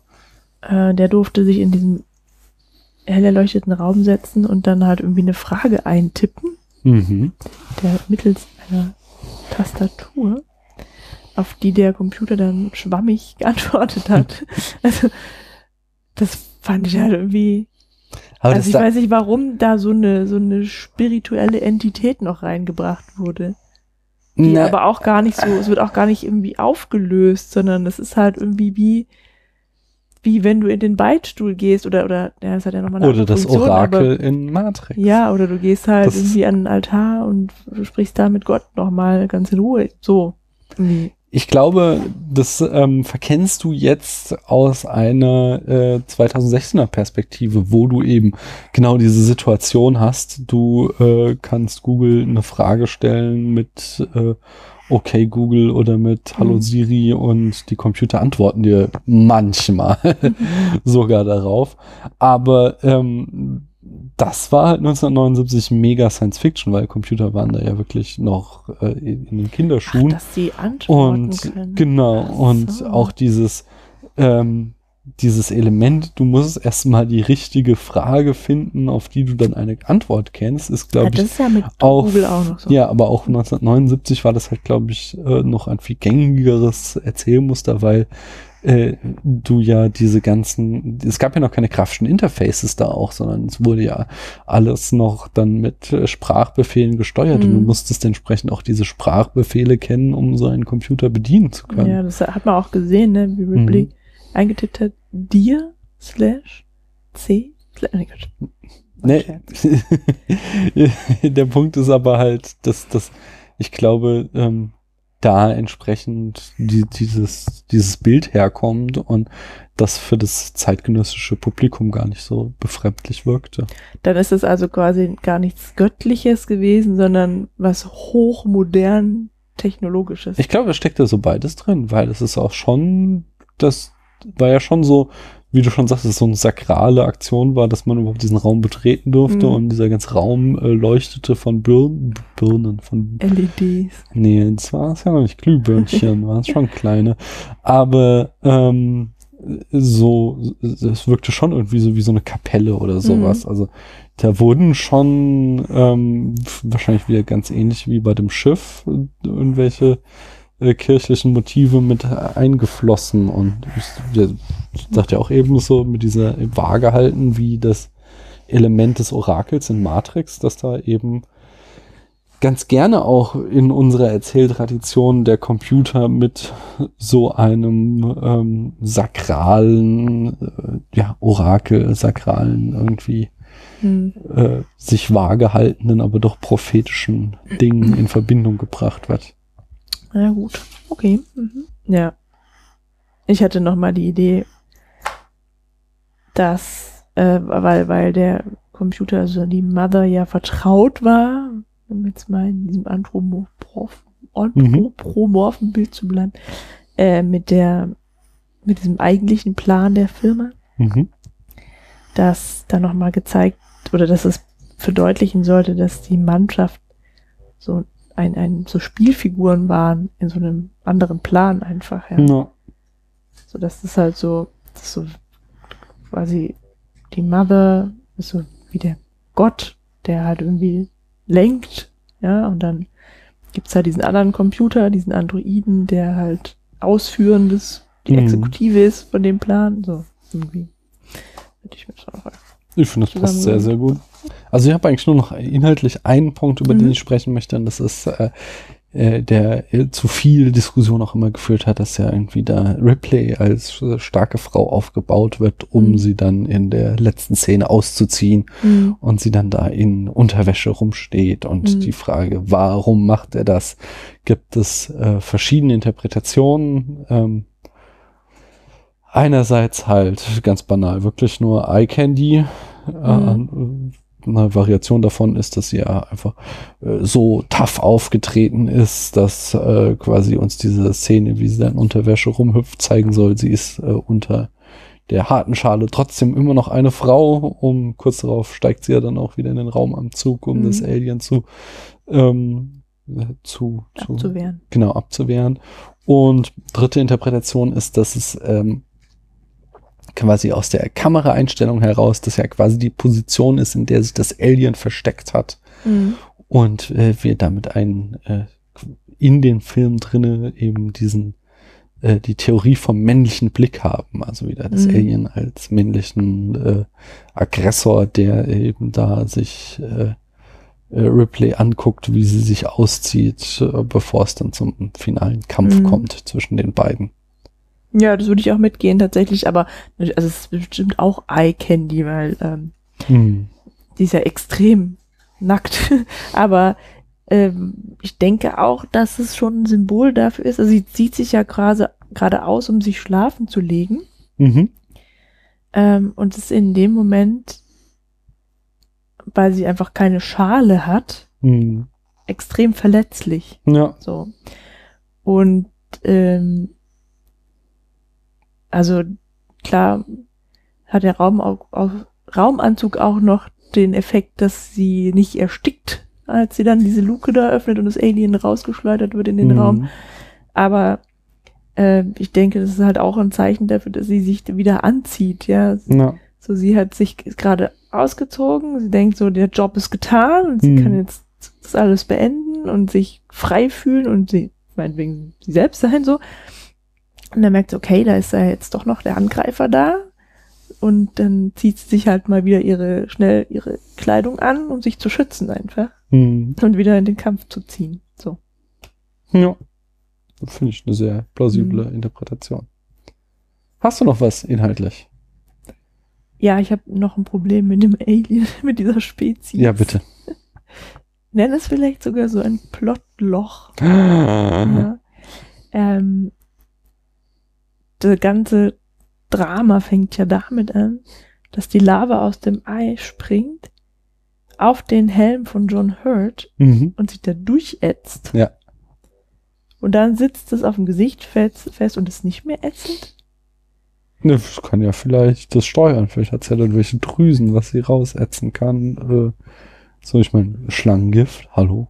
Ist ja jetzt nicht so selten, dass Ja, aber wo weiß denn das blöde Ding, wann es aufhören soll? organisches Material. Ich meine, gibt es ja auch entsprechende Sinnesorgane. Woher weiß denn die äh, Blattlaus, nee, nicht Blattlaus, sondern die ähm, äh, Zecke, wo der Mensch ist, an dem sie sich dran setzen muss? Vielleicht riecht's das, Ja, weißt du? die spüren die Wärme oder so. Naja, siehst du, das kannst du ja Mhm. da auch sagen. Ja, gut, aber ähm, das Viech hat ätzendes Blut. Also meinetwegen hat es noch Drüsen, wo es das absondert. Da würde ich viel eher das Blottloch sehen, dass Mhm. in dem Moment, wo es tot ist und sie anfangen äh, zu sezieren, offensichtlich, dass die Innereien nicht mehr ätzen. So. Ja, das Aber wird aber da auch nicht angeschnitten, ne? Sondern wird nur so ein paar Hautlappen. Hin und hoch. her geschoben, meinst du? Ja. Okay. ja, nee, aber ich, also, ich, das ist halt Hollywood, ne? Aber da du halt diesen Typ, der, also das Vieh springt auf den drauf, ätzt sich durch den Helm, hockt dann da äh, stundenlang auf dem Gesicht und dann ist es ab und man sieht ja seinem Gesicht halt nichts an. Ja, normal, aber das ist tatsächlich, äh, du hast vollkommen recht, das ist Hollywood, aber das ist Hollywood at its best. Weil das erzeugt ja erst den enormen Mo- Spannungsmoment. So. Das Vieh saß auf seinem Gesicht. Du hattest in der Genrefilmlogik schon mit dem abgeschlossen. So, der ist Mhm. geliefert. Den können die nicht mehr retten. Jemand in so einem Zustand, Ja, der ist tot. sicher. Und auf einmal in der nächsten Szene ist es abgefallen, ihm geht's gut. Und das erzeugt halt so einen enormen Mystery-Moment, wo du dir überlegst, so, was ist hier los? Mhm. Irgend, das kann damit noch nicht zu Ende sein, sondern du wartest eben nur darauf, dass jetzt irgendwas passiert, ob er doch irgendwelche Langzeitfolgen hat, ob er jetzt irgendwie komisch wird oder so, weil du das halt einfach aus tausend Filmen schon gesehen hast, dass der Typ nicht mehr normal sein kann. Und äh, eben dadurch, also wenn der da jetzt total entstellt gewesen wäre, hätten sie damit halt diesen kompletten Spannungsmoment äh, sich genommen, sondern diese enorme Spannung vor der Chestburster-Szene, dass du erwartest, dass da jetzt noch was passieren muss, die entsteht halt daraus, dass er vermeintlich komplett unversehrt aus dem äh, Facehugger wieder rauskommt. Hm. Ich finde das sehr gut inszeniert. Insgesamt ist der Film halt einfach einen sehr geilen, sehr intensiven Spannungsbogen und wenn man nicht so ironische Distanz wie du die ganze Zeit dazu Hab aufbaust, dann wird man da voll reingesogen und äh, ja, das Pacing stimmt bei dem Film komplett. Also das ist Na, da eins der spannendsten und intensivsten Filme, die es gibt. Überhaupt. Ich finde tatsächlich, dass der Zweikampf zwischen, zwischen Ripley und dem Space Beast, äh, dass der ziemlich kurz kommt. Also, dass die irgendwie zu zweit sind, oder meinetwegen noch mit der Katze, ähm, und sie versucht sich zu retten, ist tatsächlich, also, also hat irgendwie nicht lange gedauert, Aha. tatsächlich, und fand ich auch insgesamt so ein bisschen klein dargestellt. Also das hatte ich auch schon erwähnt, dass wenn die, die Schlussszene einfach nur ihre Flucht mit der Narcissus gewesen wäre, äh, wäre das halt total untergegangen irgendwie, der Sieg über das Viech. ja. Es musste mit in dem kleinen Raumgleiter drin sitzen, sonst wäre es einfach auch langweilig gewesen, finde ich. ja. Da es hat halt, ja, es hat halt irgendwie es durch die Lüftungsschreck, äh, geklettert und hat halt diese unschuldigen Leute da gekillt und die eigentlich dachten, sie wären gerade gleich zu Hause so, ja. Und die halt auch nicht fürs Kämpfen ausgestattet sind, weil es halt Arbeiter sind. Ähm, und ja, dann wären sie halt, wären sie halt alle tot gewesen. Hm. Gebe ich dir vollkommen Ja. recht. Ist, der Punkt ist, ich habe dir halt den Wissensvorsprung um die Fortsetzung und weiß, was Mhm. da noch alles kommt. Und äh, dass das hier quasi nur der Auftakt ist zu einer äh, mehr als lebenslangen Feindschaft zwischen Ripley und dem Alien. Und von daher Hm. kann ich das dem Film so nicht übel nehmen, aber ist natürlich so, dass es aus dieser reinen Logik des Films hast du, hast du schon recht, dass da halt der eigentliche Kampf zwischen Ripley und dem Vieh ziemlich kurz ist. Hm. No. Noch was? Ja, Ja. Ähm, ich wiederhole zwar dich, aber ich wollte mich auch positiv äußern, Oh, ja. Mach mal. weil ich fand halt die Nostromo, die ganzen technischen Geräte, diese ganze,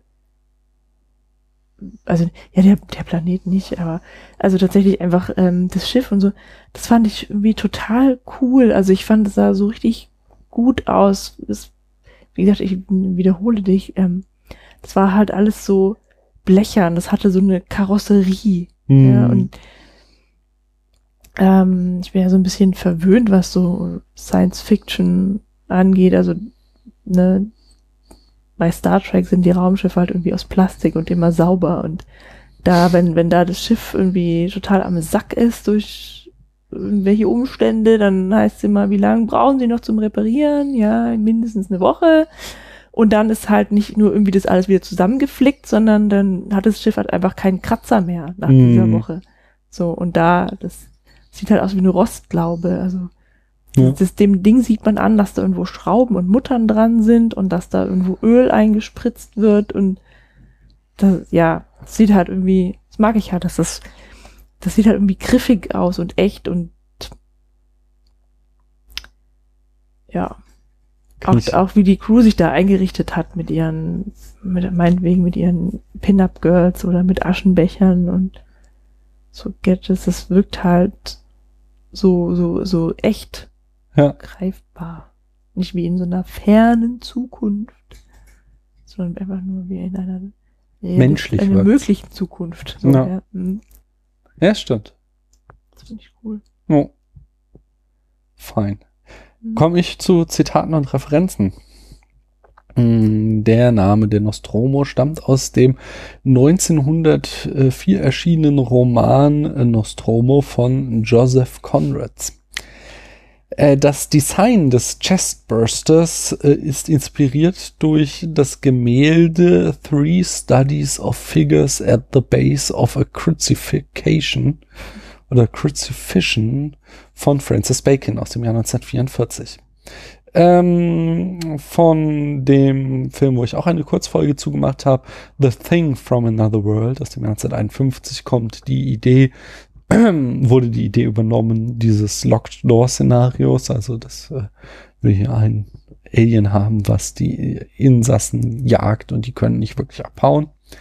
Ähm, von 1956 hat Dan O'Bannon äh, vom Film äh, Forbidden Planet übernommen die Idee, ähm, dass äh, quasi die Crew gewarnt wird, äh, nicht auf einem Planeten zu landen und äh, sie es dann doch tun und sie dann nach und nach von einem mysteriösen Wesen getötet werden. Äh, Da muss ich auch noch mal kurz was nachtragen. Ja. Ja. Also, ist mir einfach nur aufgefallen, dass das alles nicht passiert wäre, wenn die Leute von Anfang an auf die Ripley gehört hätten. ja, natürlich. Weil sie die erste war, die gesagt hat, Moment mal, das ist überhaupt kein Wahn. Also das ist ähm, Kein Notruf. kein Notruf, sondern eine Warnung, ja. Ja. Und sie war dann auch gesagt hat, ey, der Typ hier, der da dieses, diesen Krebs im Gesicht hat, der sollte hier nicht reinkommen. Auf jeden Fall. Ja. Sie braucht halt wirklich den halben Film, um Mhm. sich die Autorität zu äh, erarbeiten, die sie aufgrund ihrer guten Entscheidung Mhm. von Anfang an verdient hätte. Ja, aber siehst du, kann ich mich total gut mit der Frau identifizieren. Weil sie Schön. hatte es ja gleich gesagt. genau. ähm, die, der verstandeste Space Jockey hat seine Idee aus äh, Mario Bravas ähm, Planet of the Vampires aus dem Jahr 1965. Schön ist auch noch die Anekdote, dass äh, Ridley Scott und Produzent Walter Hill relativ unbefangen waren, was Horrorfilme anging und deswegen Dan O'Bannon von ihnen verlangte, dass sie sich, äh, bevor sie mit den Dreharbeiten anfangen, äh, The Texas Chainsaw Massacre aus dem Jahr 1974 anschauen, um äh, sie quasi darauf einzustimmen. Und ich glaube, ich habe es eben schon mal erwähnt, äh, die Idee, dass man das Böse sehr wenig sieht und es irgendwie verborgen Jagd macht auf äh, die Crew äh, ist übernommen worden aus Jaws, also der weiße Mhm. Hai aus dem Jahr 1975, wo man den Hai auch relativ wenig sieht im ganzen Mhm. Film. Ja, kommen wir zur Rezeption. Ja. Also ich kann dazu beisteuern, dass bei der Testaufführung oder zumindest einer Testaufführung Mhm. ein Platzeinweiser äh, ohnmächtig wurde, als Ashs abgetrennter Kopf wieder zum Laufen gebracht wurde. Also das hatte ich ja von erwähnt, ne, dass Mhm. ähm, Ash überwältigt wird, dabei zu Bruch geht und Ripley hat darauf besteht, dass er wieder reaktiviert wird, zumindest eben Ja. diese Sprech- und Motherboard-Teile, damit sie nochmal bei Informationen aus ihm rausholen können. Mhm. Und hatte ich das schon, oder hatten wir das schon erwähnt, dass das so glaub, unglaublich unecht aussah? Ja, ja, haben wir drüber Also- gesprochen. Dass der ist da jetzt, dieser Platzanweiser jetzt ohnmächtig geworden ist, ja. Aber das ist halt auch wieder aus unseren 2016er Augen sieht es so Ja, ja, ja, schon, aber also das kann ich schon so ein bisschen verstehen, weil der Android, Androidenkopf, der gebastelte, so grausig aussah. Hm. Der sah ja ganz anders aus als Ian Holmes Gesicht. Ich glaube schon, zwar eher so dieses, dass da so über. Ich glaube ihn. Mhm. Ähm, ich glaube schon, dass diese ganze schleimige Situation und dann Die dieser Nudeln. abgeschlagene Kopf, ja, dass das das war. Also, schau dir einfach mal irgendwie Filme von Anfang der Nullerjahre an, die du damals als total heil, geilen Scheiß, super realistisch angesehen hast. So, sei es ja zum Beispiel Herr der Ringe. Hm. Ähm, da fängt das auch schon so langsam an. Oder halt ist, äh, Spider-Man zum Beispiel. Denkst du, ich weiß auch noch, dass, dass ich da im Kino saß, das, boah, wie geil, ey, wie der sich hier durch die Schluchten von New York schwingt. Sieht so echt aus. Und wenn du das heutzutage guckst, ist halt einfach irgendwie alles sowas von überholt. Und entsprechend ist halt auch diese Szene, Okay. können wir die heute einfach nicht mehr nachvollziehen, weil wir dann ganz andere Sehgewohnheiten haben. Ähm, der Editor Terry Rawling sagte später mal, Mhm.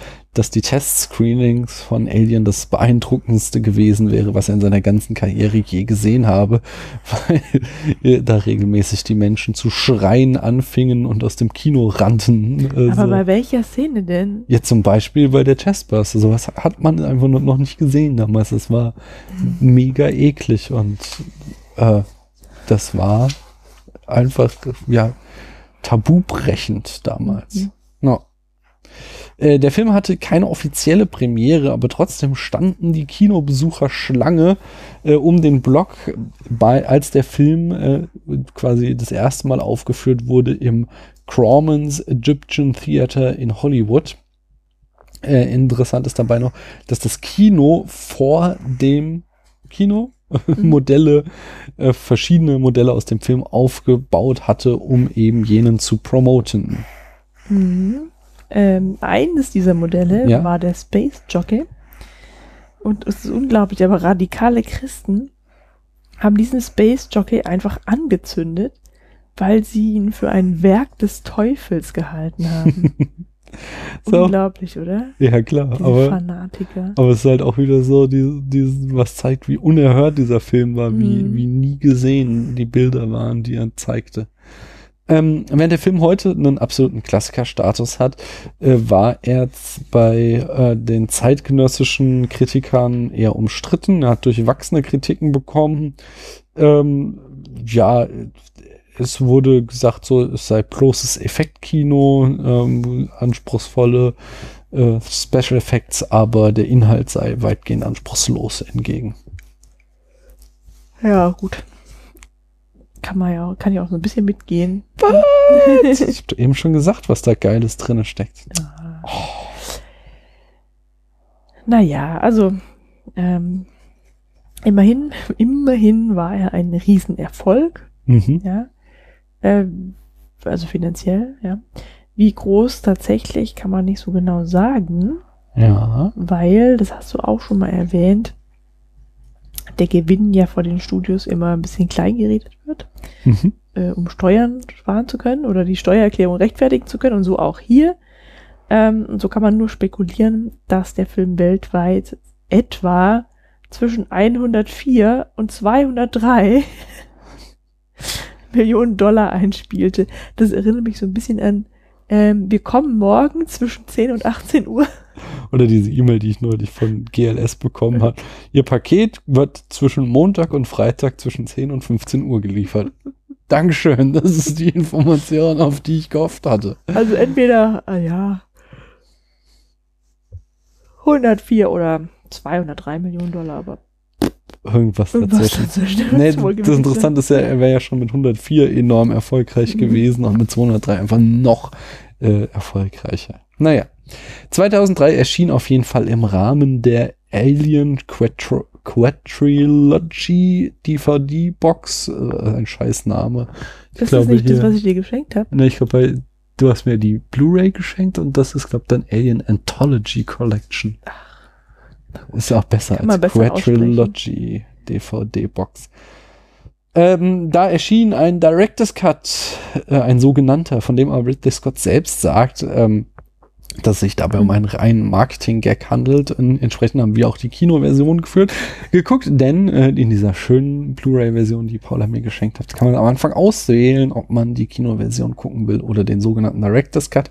Und zwar ähm, hatte halt Fox ihn gebeten, da nochmal Hand anzulegen, ähm, mit Hilfe der äh, herausgeschnittenen Szenen. Und er sagte, ja, okay, kann ich machen, mal irgendwie ein neues Erlebnis äh, den Alien-Fans bieten und hat dann halt eben noch diverse herausgeschnittene Szenen eingefügt, dann aber äh, selbst der Meinung, war dann aber selbst der Meinung, dass der Film dadurch äh, an Pacing verliert, weswegen äh, er ja sie damals auch überhaupt rausgeschnitten hatte, diese Szenen, und hat deswegen dann andere Szenen äh, aus der Kinoversion rausgeschnitten, ähm, so, äh, dass es sich einfach um eine alternative Version handelt. Ich habe jetzt auch nichts sonderlich Schlechtes drüber gehört, kann man sich mal anschauen. Äh, kriegt halt zum Beispiel noch mal so eine Szene, wo man sieht, wie die Ermordeten vom Alien dann äh, quasi so verpuppt werden und da irgendein weiterer Evolutions- oder Hm. Lebenszyklus-Schritt des Alien beginnt damit. Das wäre interessant. Ähm, aber Ich dachte, das hat die gefressen, weil es so einen Hunger hat. keine Ahnung. Irgendjemand erwähnt das auch im Film. Ich weiß es so nicht. Müssen ist. wir noch mal den Director's Cut irgendwann ist. sehen. Aber Hm. äh, wie gesagt, ist jetzt nicht so eine Form von Director's Cut äh, wie Wie man sich's vorstellt. ja, genau, wie zum Beispiel bei Blade Runner, wo das Studio einfach den Film verschnitten hat und dann der Regisseur noch mal seine Vision äh, dem Publikum präsentiert. Du bist. Ja, ich weiß. Okay, okay. Der Film ähm, hat drei Fortsetzungen bekommen. Und zwar jeweils von einem anderen Regisseur Mhm. mit einer eigenen Handschrift. Ja, Wir haben nämlich James Cameron. ja. Da bin ich auch schon gespannt drauf. Wir gucken weiter mit anderen Worten. Ja, Würde ich vorschlagen. Ja, sehr schön. Ähm, vielleicht privat, also komplett privat. ja, ja, Wir können später da gerne noch mal Folgen Mhm. drüber machen, aber jetzt nicht direkt im Anschluss. Da ist anderes geplant. Dann war David Fincher dabei. Ja. Der hat sich allerdings dann von dem Film distanziert. Der ist nicht so ein Fan von seinem eigenen. Ja, der sagte irgendwie, das Studio hat ihm zu sehr reingeredet, Mhm. wäre nicht seine Vision quasi.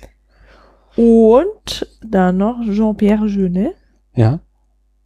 Kennst du den? No. Kennst du wohl? Ist der Regisseur zum Beispiel von Amelie.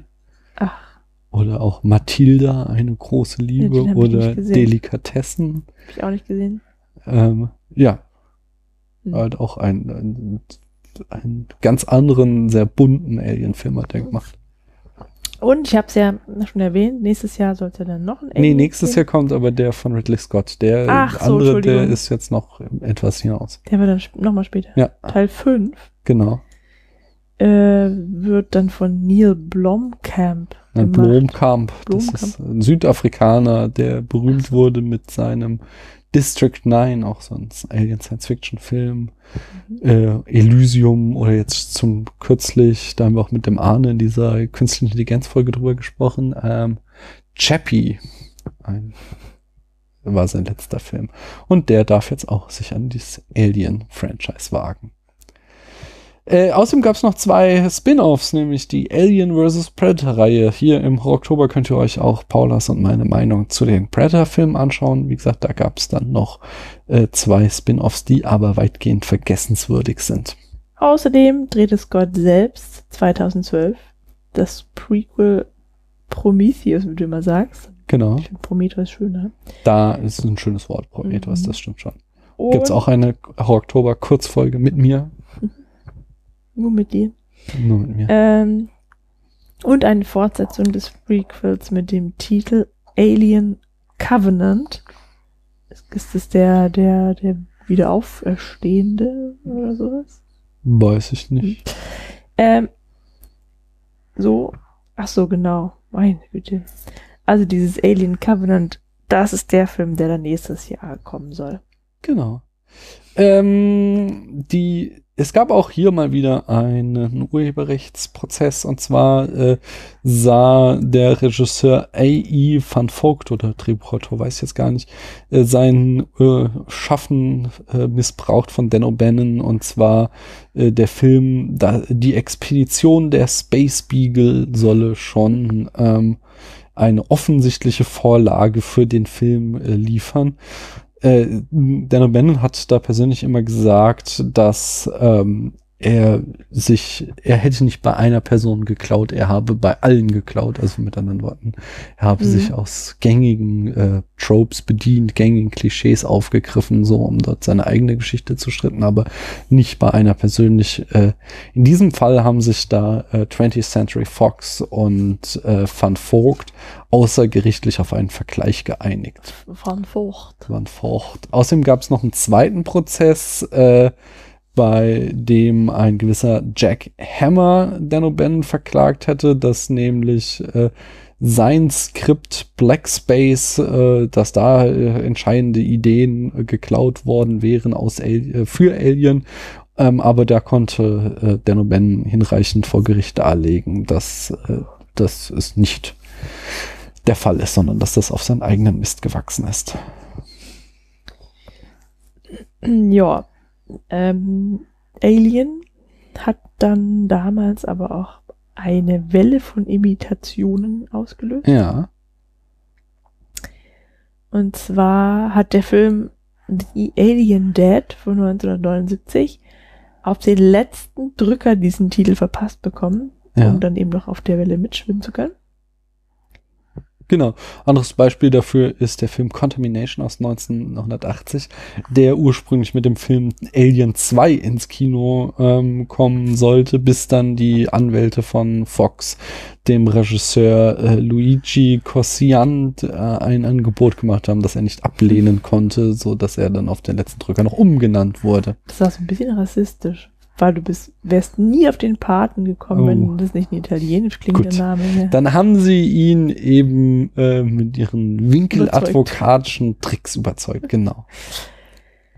Ja, 1980 kam auch die unautorisierte Fortsetzung Alien Terror, super, noch so ein toller Titel, heraus. Äh, der wurde allerdings geändert dann in Alien 2 on Earth. Oh, den möchte ich auch unbedingt mal sehen. Das hört sich sehr gut an. Äh, der Film hat enorm viele Preise äh, gewonnen und steht auf sehr vielen besten Listen. Zum Beispiel gewann er 1979 den Oscar für die besten visuellen Effekte. Er gewann äh, die Saturn Awards für den besten Science-Fiction-Film, die beste Regie und äh, die beste äh, Nebendarstellerin für Veronica Cartwright. Oh, tatsächlich. Außerdem den Hugo Award für das äh, für die beste dramatische Präsentation, was auch immer das sein Hm. mag. 2002 wurde der Film als culturally, historically or aesthetically significant, heißt kulturell, historisch oder ästhetisch bedeutsam, ähm, zur Aufbewahrung in das National Film, die National Film Registry ach du Jemino, ähm, der Library of Congress der Kongressbibliothek der USA aufgenommen. So sieht's aus.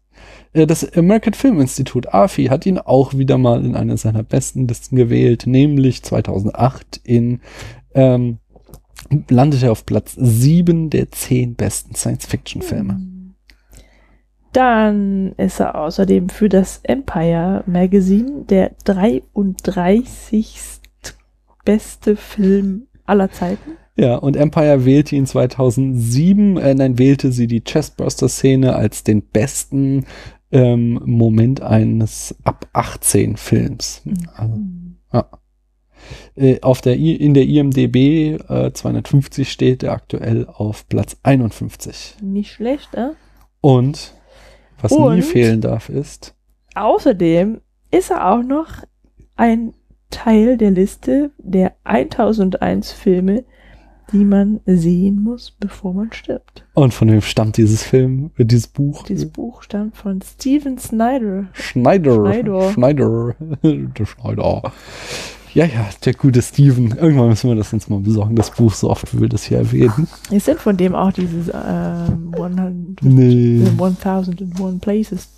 You must see die. Nee, ich glaube, das ist einfach in Amerika so ein ganz gängiges Konzept. Paula, Oh, jetzt kommt's. auf einer Skala von 1 bis 100 Punkte, wie viele Punkte bekommt denn da Alien von dir? Darf ich vorher noch mal was in eigener Sache sagen? Ja, bitte. Das ist gar nicht in eigener Sache, aber ich will noch was klarstellen. Mach mal. Ähm, und zwar habe ich den Film überhaupt nicht ironisch angeschaut. Natürlich, du sondern- hast ja die ganze Zeit Nein. dumme Sprüche geklappt. Du hast mir die ganze Zeit erzählt, dass der Film ganz schrecklich für mich sein würde und ich danach bestimmt nicht. Ich habe den letztes Jahr gesehen und saß da. Und jetzt gucke ich ja mit dir und du. Darf ich vielleicht auch mal ausreden? aus. Weil ich wollte gerade was klarstellen Ja. und du hast mich schon wieder. Ja, ja, ich unterbreche dich immer. kaputt Ich gemacht, weiß. Ich ja. bin, Also, ich habe den Film voll, also hochkonzentriert angeschaut.